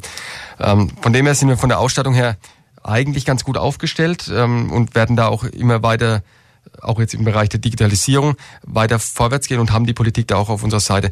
Aber klar ist, ähm, Prävention muss auf mehreren Ebenen passieren. Das heißt auch, wir brauchen mehr Personal, weil auch durch Personal ähm, können wir mehr Prävention betreiben, also mehr das, Präsenz. Hm, das fand ich total spannend. Das haben Sie mir nämlich erklärt äh, letzte Woche in einem Gespräch, wo Sie gesagt haben, Mensch, man, man hört ja immer, und es brüstet sich ja auch die Politik, vielleicht auch zum Teil, weil sie eben auch stolz drauf sind damit, dass sie sagen, wir haben Rieseneinstellungszahlen, wir haben mehr Beamte, mehr Beamte, mehr Beamte. Ist toll. Jetzt sagen Sie als Praktiker aber, ist ja schön, Kehrseite der Medaille ist, diese Beamten kosten uns Personal. Jetzt wird der ein oder andere da draußen sagen, wie, was, wie meint er das jetzt? Ne? Können Sie vielleicht erklären? Ja, da muss man schauen. Uns wurden ja 3500 neue Stellen im Freistaat ähm, zugesichert. Mhm. Die werden jetzt bis 2023 ähm, in 500er Paketen jährlich neu zusätzlich eingestellt. Mhm. Das ist total schön, weil wir wissen, irgendwann, irgendwann ist Haben dieses die, ne? Personal ne? auch mal bei uns. Dagegen muss man wissen, dass wir aber momentan auch sehr große Pensionsabgänge haben ähm, und dass Teile dieser 3500 Stellen auch quasi aus, aufgrund der ähm, in der Vergangenheit passierten Terroranschläge herrühren. Ähm, ich hoffe, dass diese 3500 Stellen trotzdem gekommen wären, auch wenn es den Terror nicht gegeben hätte in Deutschland. Mhm. das ist aber eine andere Debatte. Ähm, Klar ist, wir haben jetzt diese 3500 Stellen. Diese 3500 müssen ausgebildet werden. Erstmal dauert so eine Ausbildung bei der Polizei zweieinhalb Jahre. Die ersten wurden 2017, Ende 2017 eingestellt, werden jetzt im März 2020 fertig. Das sind die ersten 500 dieser 3500 Stellen, die jetzt dann auf die Fläche kommen. Das heißt, es dauert weitere Jahre, bis sie alle mal da sind. Dann haben wir aber gleichzeitig vielfach mehr Aufgaben zugeschustert bekommen als Polizei. Mhm. Neben allen Aufgaben, ähm, die wir sowieso schon haben, haben wir Fußballeinsätze in Würzburg bei den Würzburger Kickers, dritte Liga, vielleicht nächstes Jahr den FC Schweinfurt 05, der möglicherweise in die dritte Liga aufsteigen wird. Sagen Sie nicht möglicherweise einem Schweinfurter Radiosender, die, die brennen alle, dass das passiert. Ja, wir hoffen es ja alle. Momentan bei acht Punkten Rückstand ist es ähm, erstmal jetzt gerade ein Stück weit schwieriger, aber die, die Runde läuft ja. Ähm, aber das ist ja für Sie dann ein totaler Zwiespalt. Sie wissen ja gar nicht, was Sie sich wünschen sollen. Ne? Wenn die aufsteigen, ist mehr Arbeit.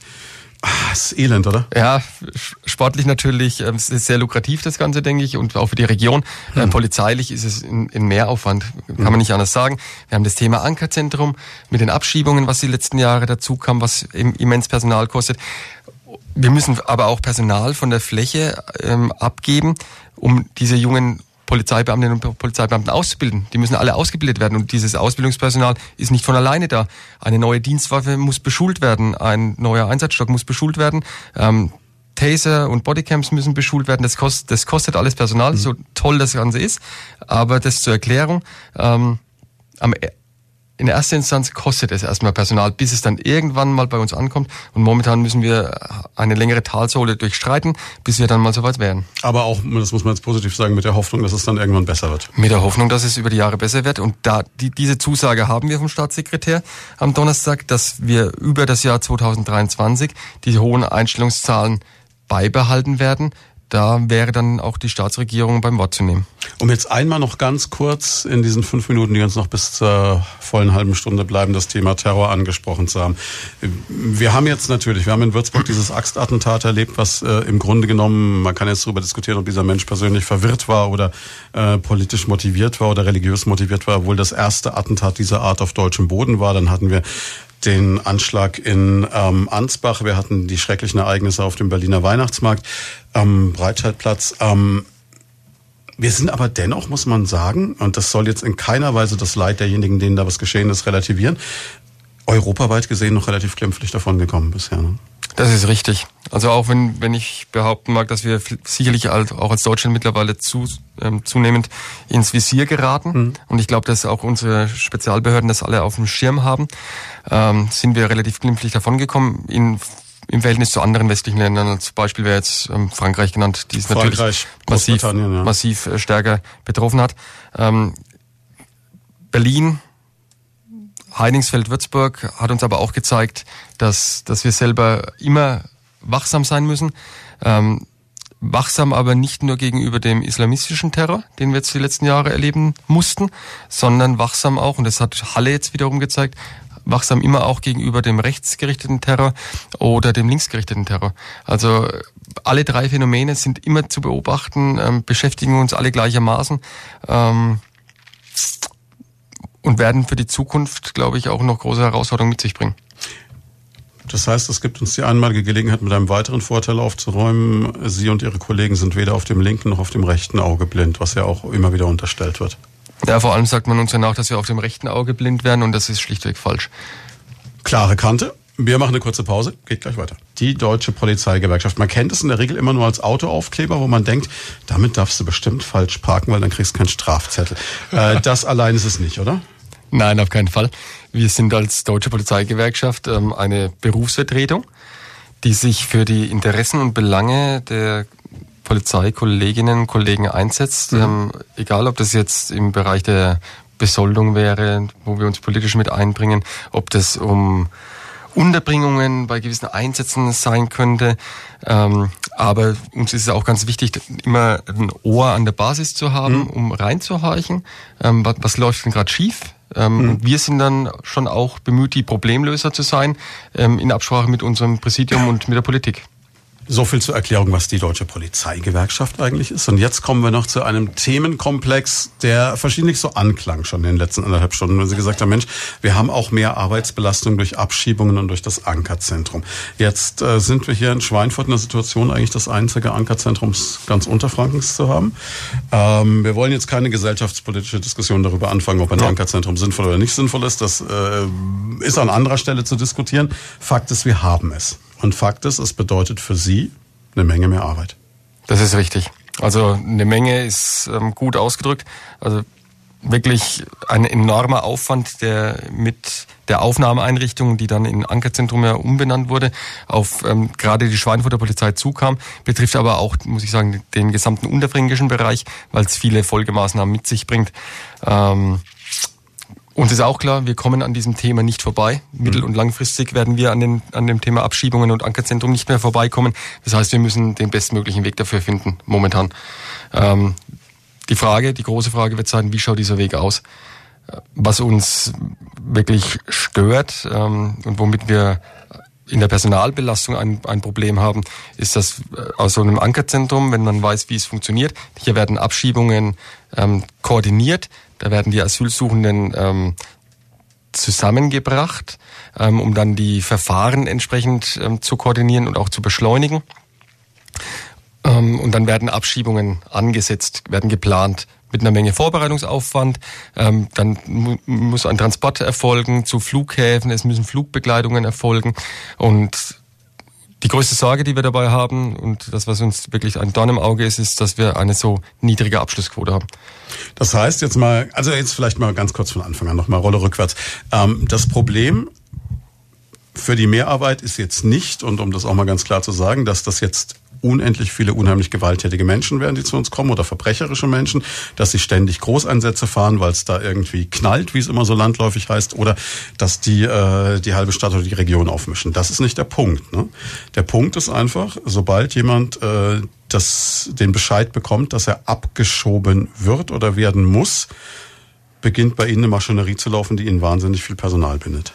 Ja, so ist es im Groben. Natürlich mhm. gibt es auch mehr Einsätze. Durch mhm. ein Ankerzentrum, auch das wollen Klar, wir nicht verhindern. Ein paar, paar Menschen mehr und äh, wir haben da eine, schon eine Szene, ähm, die die Arbeit bedeutet. Ne? Mhm. Und natürlich sind auch Einsätze in Ankerzentren vielleicht auch manchmal mit einem höheren Personalbedarf zu fahren. Und wir haben den einen oder anderen Großeinsatz, wie es vielleicht auch schon berichtet wurde, im Ankerzentrum ähm, zu bewältigen gehabt. Das machen wir gut, das machen wir professionell ähm, mit allen eingesetzten Kräften.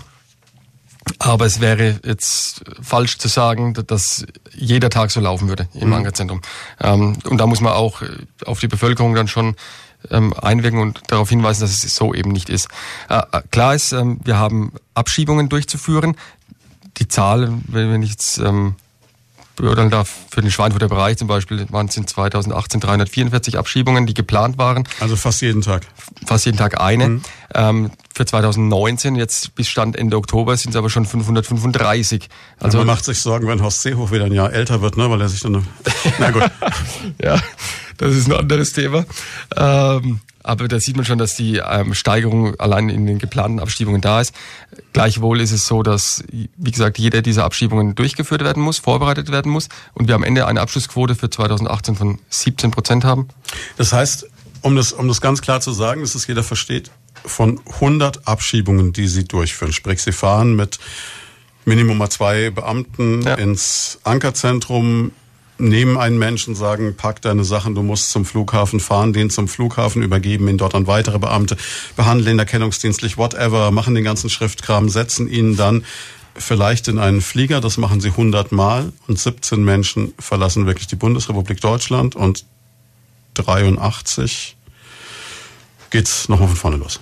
Statistisch wäre das genauso richtig. Für 2019 ist es noch, dann noch besser. Da haben wir eine Abschlussquote von gut 12 Prozent.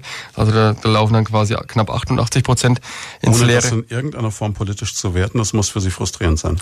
Das ist es auch, ja. Zum einen äh, allein die, die Arbeit, die, die bei uns wirklich im Schwantode-Bereich eine Dienststelle mehr oder weniger komplett lahmgelegt hat. Ähm, und diese niedrige Abschlussquote führt natürlich auch zur Demotivation. Es ist eine relativ ähm, ja, soll nicht despektierlich klingen, aber es ist eine relativ sinnbefreite Aufgabe, die weit weg ist von der eigentlich polizeilichen Praxis, wo, wo sich die Alex jetzt zum Beispiel hat ausbilden lassen. Ähm, da würden wir uns gern mehr Effektivität schon mal wünschen. Ähm, und klar ist auch, wenn 83 Prozent für 2018 oder jetzt knapp 88 Prozent ins Leere laufen, die müssen ja alle nochmal aufgegriffen werden. Also die laufen doppelt und dreifach durchs System. Ähm, und das kostet am Ende unfassbar viel Personal, fördert Demotivation noch und nöcher. Ähm, und da braucht es wirklich bessere Regelungslagen. Und da, da sind wir auch dran, an der Politik immer mehr und weiter zu fordern. Was sind die Gründe dafür? Weil ich denke, jeder, der das jetzt hört, wird sich sagen, ja, warum ist das so? Ja, weil es unglaublich viele Abschiebehindernisse gibt. Das eine ist, ähm, ist jemand asylsuchend? Die Frage ja, nein. Ähm, ist er berechtigt ähm, auf Asyl? Ja, nein, dann wird das Ganze ja irgendwie rechtlich gewürdigt und beschieden und am Ende gibt es möglicherweise einen Ablehnungsbescheid. Mhm. Dieser Ablehnungsbescheid, muss man auch sagen, ist natürlich konsequenterweise durchzuführen. Weil sonst macht man sich auch als Politiker ein Stück weit ähm, unglaubwürdig. Mhm. Wir sind als Polizei die Exekutive, die es dann auszuführen hat. Das ist auch noch ein Punkt. Sie sind nicht der, diejenigen, die irgendeine Entscheidungsgewalt haben, weil es gibt ja ganz oft diese Situation, ähm, dass eben Menschen sich solidarisieren. Dass es heißt, okay, komm, dieser Mensch ist jetzt wirklich, was ja auch objektiv so sein kann, super integriert, macht gerade eine Ausbildung, ist hier wirklich gut angekommen. Aus irgendeinem Grund entscheidet jetzt aber die Politik, äh, die Justiz, nein, er wird abgeschoben, dann sind Sie in der undankbaren Aufgabe, Sie müssen hinfahren können aber weder sagen, nee, habt ihr recht, wir lassen's, oder was sie jetzt persönlich dabei empfinden, hat überhaupt keine Tragweite irgendwo. Ne? Das ist so. Selbst wenn wir persönlich vielleicht anderer Meinung wären, was mhm. in dem einen oder anderen Fall auch ähm, nachvollziehbar wäre, mhm. ähm, ist es aber so, wir sind die Exekutive. Wir sind ähm, da dann schon der Handlanger des Staates. Ähm, dafür sind wir ausgebildet, dafür sind wir vereidigt ähm, und müssen entsprechend der Gewaltenteilung, die wir halt haben, dann unsere Aufgabe wahrnehmen. Ähm, natürlich werden wir als Polizei immer dann da, dafür, genau dafür verurteilt. Ähm, aus unserer Sicht fälschlicherweise, ähm, aber wir kommen dann einfach unserer Aufgabe nach, die wir durchzuführen haben. Also da würden sich, denke ich, jetzt gerade in dieser ganzen Problematik mit Ankerzentrum und Co. zum einen mehr Personal, zum anderen ähm, einfach auch ja, politische Lösungen wünschen wahrscheinlich. Ne? Ja, es braucht auf jeden Fall mehr Personal, für, auch gerade für diesen speziellen Bereich, ähm, dass, dass wir da ähm, gezielter ähm, und arbeitsteiliger vorgehen können, ähm, auch die Motivation letztendlich zu steigern. Mhm. Zum anderen braucht es politische Lösungen. Ähm, Abschiebehindernisse sind so vielfältig. Ähm, das ist teilweise sehr skurril, dass dann der Flughafenkapitän äh, der, ähm, Kapitän dann quasi die Mitnahme verweigert, weil der Delinquent sich dann ähm, weigert oder weil er kurz vorher erbricht. Ähm, also ganz skurrile Geschichten. Ähm, oder weil er sich wirklich aktiv zur Wehr setzt ähm, und dann eben eine Abschiebung nicht durchgeführt werden kann. Es ist unglaublich schwierig, ähm, Abschiebungen auch bilateral mit afrikanischen Staaten zum Beispiel zu vereinbaren. Dann mangelt es an Landeerlaubnissen in den Heimatländern, die dann einfach die Einreise schlichtweg verweigern.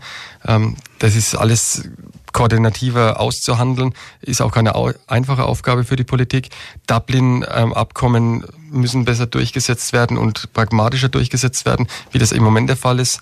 Ähm, und es braucht am Ende, jetzt großpolitisch gesprochen, es braucht eine europäische Lösung, wie es auch gleichmäßig verteilt wird. Weil auch da sehe ich Deutschland nicht in der Alleinverantwortung. Klingt nicht so, als ob Sie in absehbarer Zeit mit der Problematik weiterkämen. Ne? Wir hören auf jeden Fall nicht auf, immer wieder den Finger in die Wunde zu legen. Und da kann sich ähm, die Politik, gerade auch die bayerische Politik, versichert sein, ähm, dass wir da immer weitermachen werden. Wir sind da in guten Gesprächen. Ähm, es ist aber ein schwieriger Prozess, es ist richtig. Und wir müssen jetzt halt zumindest dann personell schauen, dass wir hier vorwärts kommen. Jetzt haben wir es zwar schon verschiedentlich angeschnitten, aber es wäre jetzt so fürs Ende eigentlich noch ein schöner Punkt, mal drüber zu reden. Wir haben vorhin von ähm, Alexander Brehm gehört, was die Motivation war, zur Polizei zu gehen. Ich denke, ihre war ähnlich. Man, man hat ein gewisses soziales Gefühl, man will helfen, man ja. möchte sich engagieren, man möchte was für die Gesellschaft tun. Jetzt haben wir in den letzten beiden Stunden aber auch unheimlich viel davon gehört, was Ihnen in Ihrem Job täglich begegnet. Und wir haben noch gar nicht davon gesprochen, wie es ist, wenn man zu einem Unfall kommt, wenn man irgendwelche Bilder im Kopf hat, die man vielleicht nicht wieder los wird, wenn man eine vielleicht auch seelsorgerische Nachbetreuung braucht, weil man Dinge gesehen hat, die ich habe das oft hier, ich hatte hier schon Leute von, vom Rettungsdienst, von der Feuerwehr, die darüber gesprochen. Ich hatte schon Notfallseelsorger hier in der Sendung, die das erzählt haben und die darüber berichtet haben, was so auf Menschen einstürmt und wie man das dann auch wegstecken muss. Und Sie sind ja die, die immer diesen Reflex überwinden müssen. Da, wo jeder andere sagt, nix wie weg, da will ich, um Gottes Willen, da ist gefährlich, da sagen Sie nix wie hin, da helfe ich. Das ist ja eigentlich entgegen der menschlichen Natur in erster Linie mal. Ne?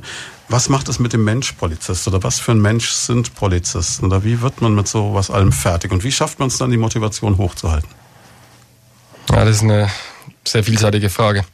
Ähm, ich kann da natürlich auch aus eigener Erfahrung berichten. Wie, du richtigerweise gesagt hast, bin ich ähm, aus ähnlichen Gründen zur Polizei wie auch die Alex gekommen, ähm, um einfach schlichtweg helfen zu wollen und Probleme zu lösen. Probleme, die wir mhm. haben. Probleme, die wir in jedem Haushalt haben, in jedem Haus, ähm, auf offener Straße, in Kneipen oder eben aktuelle Probleme, wie, sie, wie wir sie eben angesprochen haben. Von den Bildern her begegnet einem alles. Ich war selber 15 Jahre auf der Straße und möchte behaupten, dass ich ziemlich viel gesehen habe. Mhm. Ähm, von ganz normalen Auseinandersetzungen, die noch relativ easy zu handeln sind, ähm, bis hin zu sehr schwerwiegenden Situationen, egal ob das jetzt ähm, Verkehrsunfälle teilweise mit tödlichem Ausgang sind oder auch ähm, Vorkommnisse, die kein Zweiter so gerne sehen möchte. Mhm. Da, da, wissen jetzt auch die Rettungsdienste oder auch Krankenhauspersonal, wovon wir reden. Ähm, es sind Situationen, in die, die man nicht so einfach kommt. Ich denke da auch an die Kollegen der Kriminalpolizei, die sich sehr viel mit dem Thema Tod auseinandersetzen müssen in jeglicher Form, ähm, was sicherlich sehr belastend ist. Und bei uns ist auch klar, hinter jedem einzelnen Polizeibeamten und der Polizeibeamtin steckt ein Mensch. Also ja, und jede, eine Familie auch, ne? Und eine Familie und ähm, solche Bilder müssen und wollen erstmal verarbeitet werden. Und das ist teilweise gar nicht so einfach. Wir sind da von ähm, polizeilicher Seite mittlerweile ganz, ganz gut aufgestellt. Es ist immer noch viel Potenzial nach oben ähm, mit ähm, seelsorgerischen Diensten, mit einem zentralen psychologischen Dienst, den wir haben, ähm, mit auch teilweise mit kirchlichen Ansprechpartnern, ähm, die uns da schon zur Seite stehen und die wir bei entsprechender Gefühlslage oder ähm, beim Bedürfnis dann auch ähm, in Anspruch nehmen dürfen. Häufig ist es aber auch der eigene Stolz, der sowas verhindert. Mhm. Auch das erkennen wir. Ne? Wir, wir sind ja häufig ähm, Kolleginnen und Kollegen mit harter Schale und weichem Kern. Aber die, die harte Schale überwiegt oftmals. Ähm, und dann ist es schwer, das Ganze nach innen zu tragen, mhm. sich mit den Kollegen auszutauschen, obwohl das so eminent wichtig wäre. Ähm, das Ganze wirklich direkt in einer Einsatznachbereitung dann auch anzusprechen. Wo liegen denn Probleme? Hat jemand psychologische Betreuung tatsächlich nötig? Und das kommt häufiger vor, äh, als man denkt. Ähm, dass man auch mal externe Hilfe in Anspruch nehmen muss, was ich jetzt persönlich nicht als ähm, nachteilig empfinde ne? und auch nicht als Schwäche eines Kollegen oder einer Kollegin, sondern im Gegenteil, es hilft ja, um Zukunftsfähige weiterzumachen. Das ist eigentlich doch viel mehr eine Stärke, wenn man so als gestandener ja. Mann oder auch als gestandene Frau, die ja eigentlich immer so den Taffen oder die, die Taffe sein soll, sich das eingestehen kann und sagen kann, okay, an dem Punkt bin ich jetzt mal da, wo ich sage, jetzt brauche ich mal Hilfe, damit es danach wieder weitergehen kann, ist doch viel respektabler, als zu sagen, ich fresse das alles in mich rein und irgendwann kommt dieser kleine Tropfen und dann ja. ist endgültig rum. Ja, sehe ich, sehe ich auch so. Aber dorthin zu kommen, ist, glaube ich, der schwierige mhm. Weg, weil wir natürlich auch von der Ausbildung, wir genießen eine wirklich hochprofessionelle und sehr gute Ausbildung. Ähm, wir werden schon geschult, ähm, Probleme zu lösen, mhm. Probleme abzuhacken, weiterzumachen und immer wieder mit derselben Professionalität an jedes einzelne Problem ranzugehen. Ähm, der Mensch wird dabei trotzdem häufiger vergessen und man vergisst sich selber auch äh, dabei. Das ist, glaube ich, das größte Problem, dass man sich selber ähm, zu wenig wahrnimmt nach außen. Ähm, und da, da glaube ich, brauchen wir noch mehr Sensibilität. Da, dafür braucht es auch noch bessere Rahmenbedingungen, dass wir uns auch, gerade die Aufgaben wurden ja angesprochen, was noch alles mehr auf uns zukommt. Ich glaube, dass die psychische Belastung der Kolleginnen und Kollegen nicht weniger werden wird in den nächsten Jahren. Im Gegenteil, ähm, durch, die, durch die ganzen Netzwerke und was alles mittlerweile auf uns einprasselt tagtäglich, ähm, werden wir teilweise schon überfahren. Die Basisarbeit muss immer noch gemacht werden. Die Bilder bleiben die gleichen. Die werden auch nicht weniger. Ähm, ja, also ich glaube, da braucht es wirklich Offenheit, Sensibilität, Unterstützung, Rückhalt, den ich vorhin schon mal angesprochen mhm. habe, von allen Seiten, ähm, weil wir eben am Ende nur Menschen sind. Wird man dann, wenn man jetzt auf der Straße unterwegs ist, auch als Frau, wird man dann vielleicht auch irgendwann mal wahrgenommen oder wünscht man sich, dass es mal als Mensch, als Person wahrgenommen wird und nicht als, als Uniform oder als, als Amtsträger in irgendeiner Form? Oder ist es auch ein Stück weit Schutz zu sagen, die sehen nämlich jetzt die Beamtin und nicht den Menschen? Äh, für mich ist es tatsächlich ein Stück weit Schutz, wenn ich meine Uniform anhabe, wenn ich meine mhm. Schutzweste anhabe, dann bin ich Polizistin. Dann ähm, freue ich mich, wenn Menschen auf mich zukommen und sagen, danke für den Job. Ich freue mich, wenn ähm, nach einem Einsatz ähm, dann mal ein Dankeschreiben kommt. Ähm, danke, dass ihr ähm, mein Kind gefunden habt. Ähm, das ist weggelaufen. Ähm, wir haben es wieder gefunden. Das ist ähm, toll. Mhm. Aber ich bin grundsätzlich Polizistin. Und wenn ich zu einem Einsatz fahre, wir haben ja Gott sei Dank meistens die Möglichkeit, um uns auf die Einsätze vorzubereiten. Wenn wir ähm, zu einem schweren Verkehrsunfall fahren, dann kriegen wir vorher den Funkspruch, da ist ein schwerer äh, Verkehrsunfall passiert. Und dann ist eine innere Schutzmauer, die hochfährt. Hm. Man stellt sich auf die Bilder ein, man, man stellt sich darauf ein, dass es jetzt gleich stressig wird. Ich glaube, die die Leute, die bei einem Verkehrsunfall direkt dabei sind, die, äh, wo der Verkehrsunfall direkt vor den Leuten passiert, die sind nicht darauf vorbereitet. Das ist nochmal was anderes. Aber ist es dann nicht auch dieser Punkt, äh, selbst wenn diese Schutzmauer hochfährt, ich denke, ich vergleiche das jetzt immer mit der Situation, die vielleicht jeder schon mal hatte, der einen Führerschein hat. Du fährst und es passiert irgendwas, dir fährt fast jemand rein. Du merkst, dass der, was weiß ich, ein Reifen platzt oder dass irgendwie es mal rutschig wird oder so. In dem Moment realisierst du es nicht. Aber wenn du aus der Situation raus bist, dann kommt's doch, oder? dann kommt's. Das ist äh, genau richtig. Das empfinden viele von uns so. Und ich glaube, das ist auch ein Vorteil von uns Frauen jetzt im Polizeiberuf, weil wir trotzdem offener über Emotionen sprechen mhm. und weil wir ähm, trotzdem danach mal hergehen und sagen, puh, das war jetzt ganz schön, ganz schön krass auf Deutsch gesagt. Das war, lass uns da noch mal drüber reden. Und man erzählt sich auch ähm, im Kollegenkreis und das hat ganz viel auch mit der Verarbeitung zu tun. Das ähm, funktioniert, ich glaube, wirklich ein Stück weit besser, seitdem wir ähm, Frauen bei der Polizei sind. Jetzt können unsere Hörer es nicht sehen, weil das hier kein Fernsehen ist, aber es gab einen nickenden Thorsten Grimm, der, glaube ich, das ganz genauso sieht. Ja, definitiv. Also das A und O, und da, da steht dann auch wieder unser Chorgeist in Anführungsstrichen mhm. dafür, ist ähm, die Verarbeitung gemeinsam. Wir sind ein bärenstarkes Team als Polizei ähm, in jeder Dienststelle ähm, und wir können es nur miteinander verarbeiten weil wir haben ja, wir treten ja mindestens immer im, im Paar auf als Streifenbesatzung oder mit mehreren Streifenbesatzungen und erleben das alle, eigentlich alle das Gleiche, aber jeder auf seine Art und Weise. Ich muss ganz kurz einhaken mit was ganz anderem, nicht, dass Ihre Kollegen noch mehr zu tun bekommen. Wir kriegen gerade eine Meldung rein, A71 Schweinfurt-Suhl, zwischen Poppenhausen und Kissingen-Erlenbach in beiden Fahrtrichtungen Personen auf der Fahrbahn. Da bitte ganz besonders aufpassen. Also A71 Schweinfurt-Suhl zwischen Poppenhausen und Bad Kissingen-Erlenbach in beiden Richtungen Personen auf der Fahrbahn. Sorry, aber ja. das ist so ein Punkt, da, da haken wir dann immer. Das wäre immer, wenn ich jetzt schon mal die Polizei da hab, ne? ganz kurzer Schwenk. Wir geben ja Verkehrsmeldungen durch und auch mhm. Blitzer und es wird ganz ja. oft vorgeworfen von äh, Menschen da draußen, wie könnt ihr das machen, Blitzer durchgeben, die Leute sollen noch nicht rasen. Ähm, es ist interessanterweise so, dass die Polizei da gar nicht so böse drüber ist, habe ich mal gehört, dass wir das machen. Nein, also sind wir auch nicht böse drüber. Es, gehört, glaube ich, auch zu, zu einem ganzheitlichen ähm, Präventionskonzept. Das eine ist natürlich, dass wir von uns aus ähm, Blitzer aufstellen, ähm, weil es auch entsprechend sanktioniert werden muss. Ich meine, es gibt hm, Regeln, es, es, gibt Geschwindigkeitsbegrenzungen und das ist Bestandteil unserer Kontrolle, unserer Straßenverkehrskontrolle. Ähm, wenn das Ganze dann über die Radiosendungen äh, einen präventiven Charakter hat, das von Grund her äh, per se ähm, langsamer gefahren wird in den, in den entsprechenden Bereichen und hoffentlich dann auch immer, ähm, dann ist auch damit ein Ziel erreicht. Von dem her sind wir nicht unbedingt traurig drüber. Und was wir auch noch sagen müssen an dieser Stelle, um es einmal erklärt zu haben, noch, ähm, wir geben keine Blitzer durch für Schulen und Kindergärten und wir geben auch keine Gurtkontrollen, Handykontrollen etc. durch. Auch keine Fahndungsaufrufe. Also Fahndungsaufrufe geben wir schon durch, aber wenn eine Fahndung läuft, sagen wir es nicht weiter. Ja, ähm, was haben wir noch? Wir haben jetzt gerade schon drüber gesprochen, ein bisschen über diese Situation Mensch, Polizist. Man darf es wirklich nicht vergessen und ich denke, es ist auch so eine Sache, was äh, auch schon anklang es ist ja auch eine Familie zu Hause. Das heißt, man kommt ja nach einer Schicht auch nach Hause, hat dieses ganze Päckchen an Bildern, ja. an Erlebnissen zu tragen und kann ja nicht jedes Mal äh, der Partnerin, dem Partner das alles vor die Füße kippen. Ne? Das muss man ja, denke ich, dann auch oft auch mit sich selbst ausmachen. Ja, so ist es häufig. Also da, da spreche ich auch für mich selber. Meine Frau, die vielleicht jetzt auch zuhört, die, die weiß es, dass ich ähm, selber nie jemand war, der wirklich offen und viel darüber gesprochen hat, also dass ich vieles mit mir selber ausgemacht habe. Ähm, weil es Bilder sind, die man vielleicht auch keinem Dritten zumuten möchte.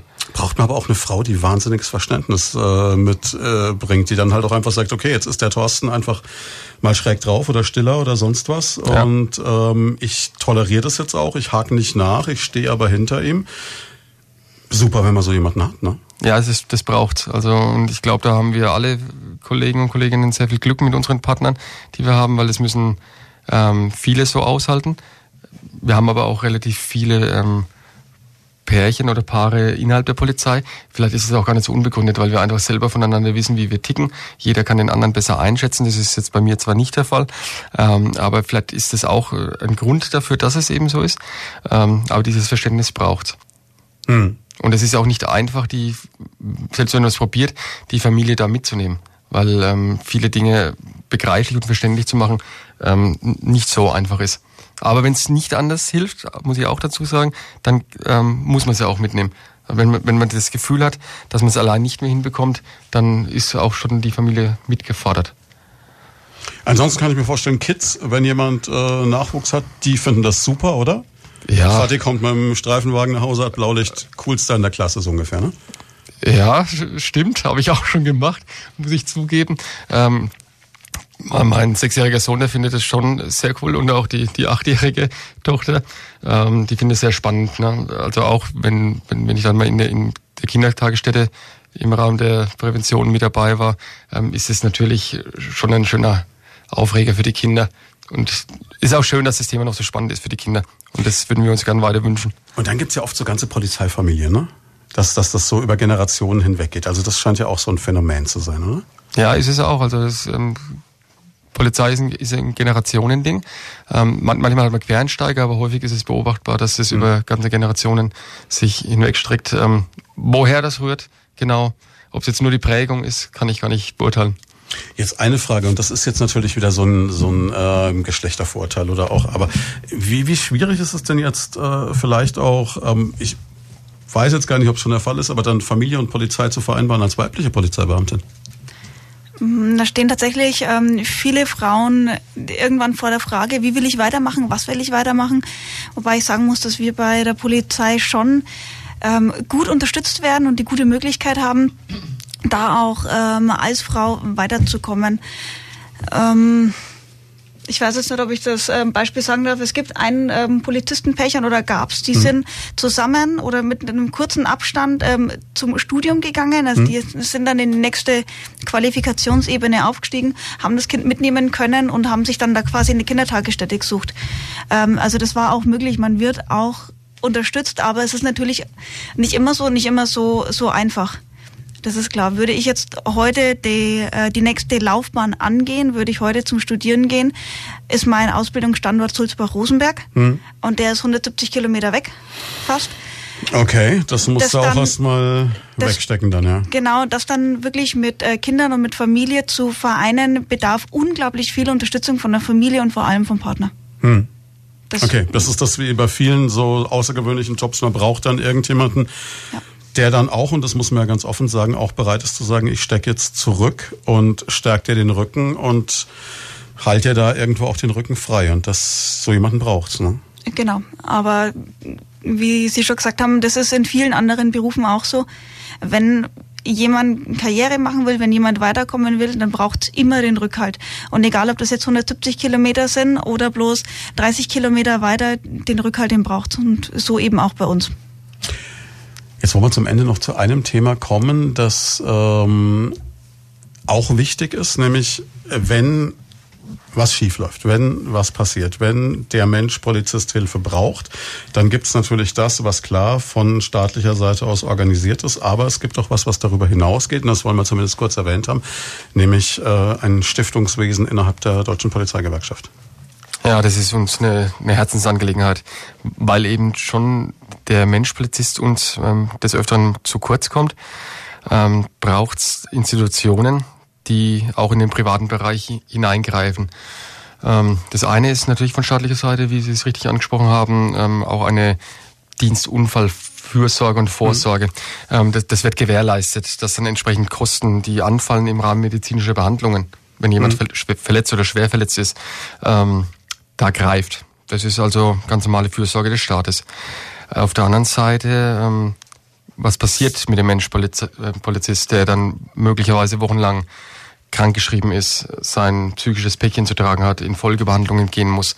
Ähm, und da braucht es dann weitere Institutionen. Da gibt es auf der einen Seite auch von staatlicher Seite, ähm, ansässig beim Innenministerium, dort beim Hauptpersonalrat, die Bayerische Polizeistiftung, mhm. die sowas auch mit aufgreift, auch in, in Form von finanziellen Ausgleichszahlungen, ähm, weil man auch sagen muss, das äh, polizeiliche Gegenüber, das schwerwiegende Verletzungen verursacht, ist nicht immer finanziell handlungsfähig. Gehört, gehört auch wieder zur Wahrheit dazu, ähm, dass, dass man da sagen könnte, man könnte da auch ein, ein Schmerzensgeld zum Beispiel ähm, erstreiten. Das ist Sprich, das kriegt man vielleicht vor Gericht sogar zugesprochen, aber wenn Richtig. greifen einem nackten Mann in die Tasche, ne? Genau. Und da ist dann, da wäre dann aber aus unserer Sicht auch wieder der, der Staat gefordert in Form von einer ähm, Vorsorgeleistung, ähm, die er dann wiederum quasi ähm, das könnte der Staat müssen. sagt, äh, genauso wie es jetzt, ich glaube, es gibt so eine Regelung bei ähm, Menschen, die sich getrennt haben, wo Kindesunterhalt vorgestreckt wird, einfach in dem Moment, wenn derjenige nicht zahlen kann, aber Genau. Unterhalt, dann gibt es so eine Art Unterhaltsvorschuss, sowas ähnliches müsste es in dem Fall dann eigentlich auch geben. So was gibt's auch Wer- mittlerweile, okay. wenn ein rechtlicher Titel in, in, äh, für das Schmerzensgeld in mindestens 500 Euro zugesprochen würde, Hm. dann hätte der Staat momentan die Aufgabe, ähm, da auch äh, in Vorleistung zu gehen, wenn das Ganze nicht ähm, von dem ähm, Beschuldigten dann geleistet werden kann. Ähm, da liegen wir im Moment ein bisschen im Clinch mit dem Finanzministerium, die manchmal die Zahlungen verweigern. Also, aber das ist eine andere Baustelle.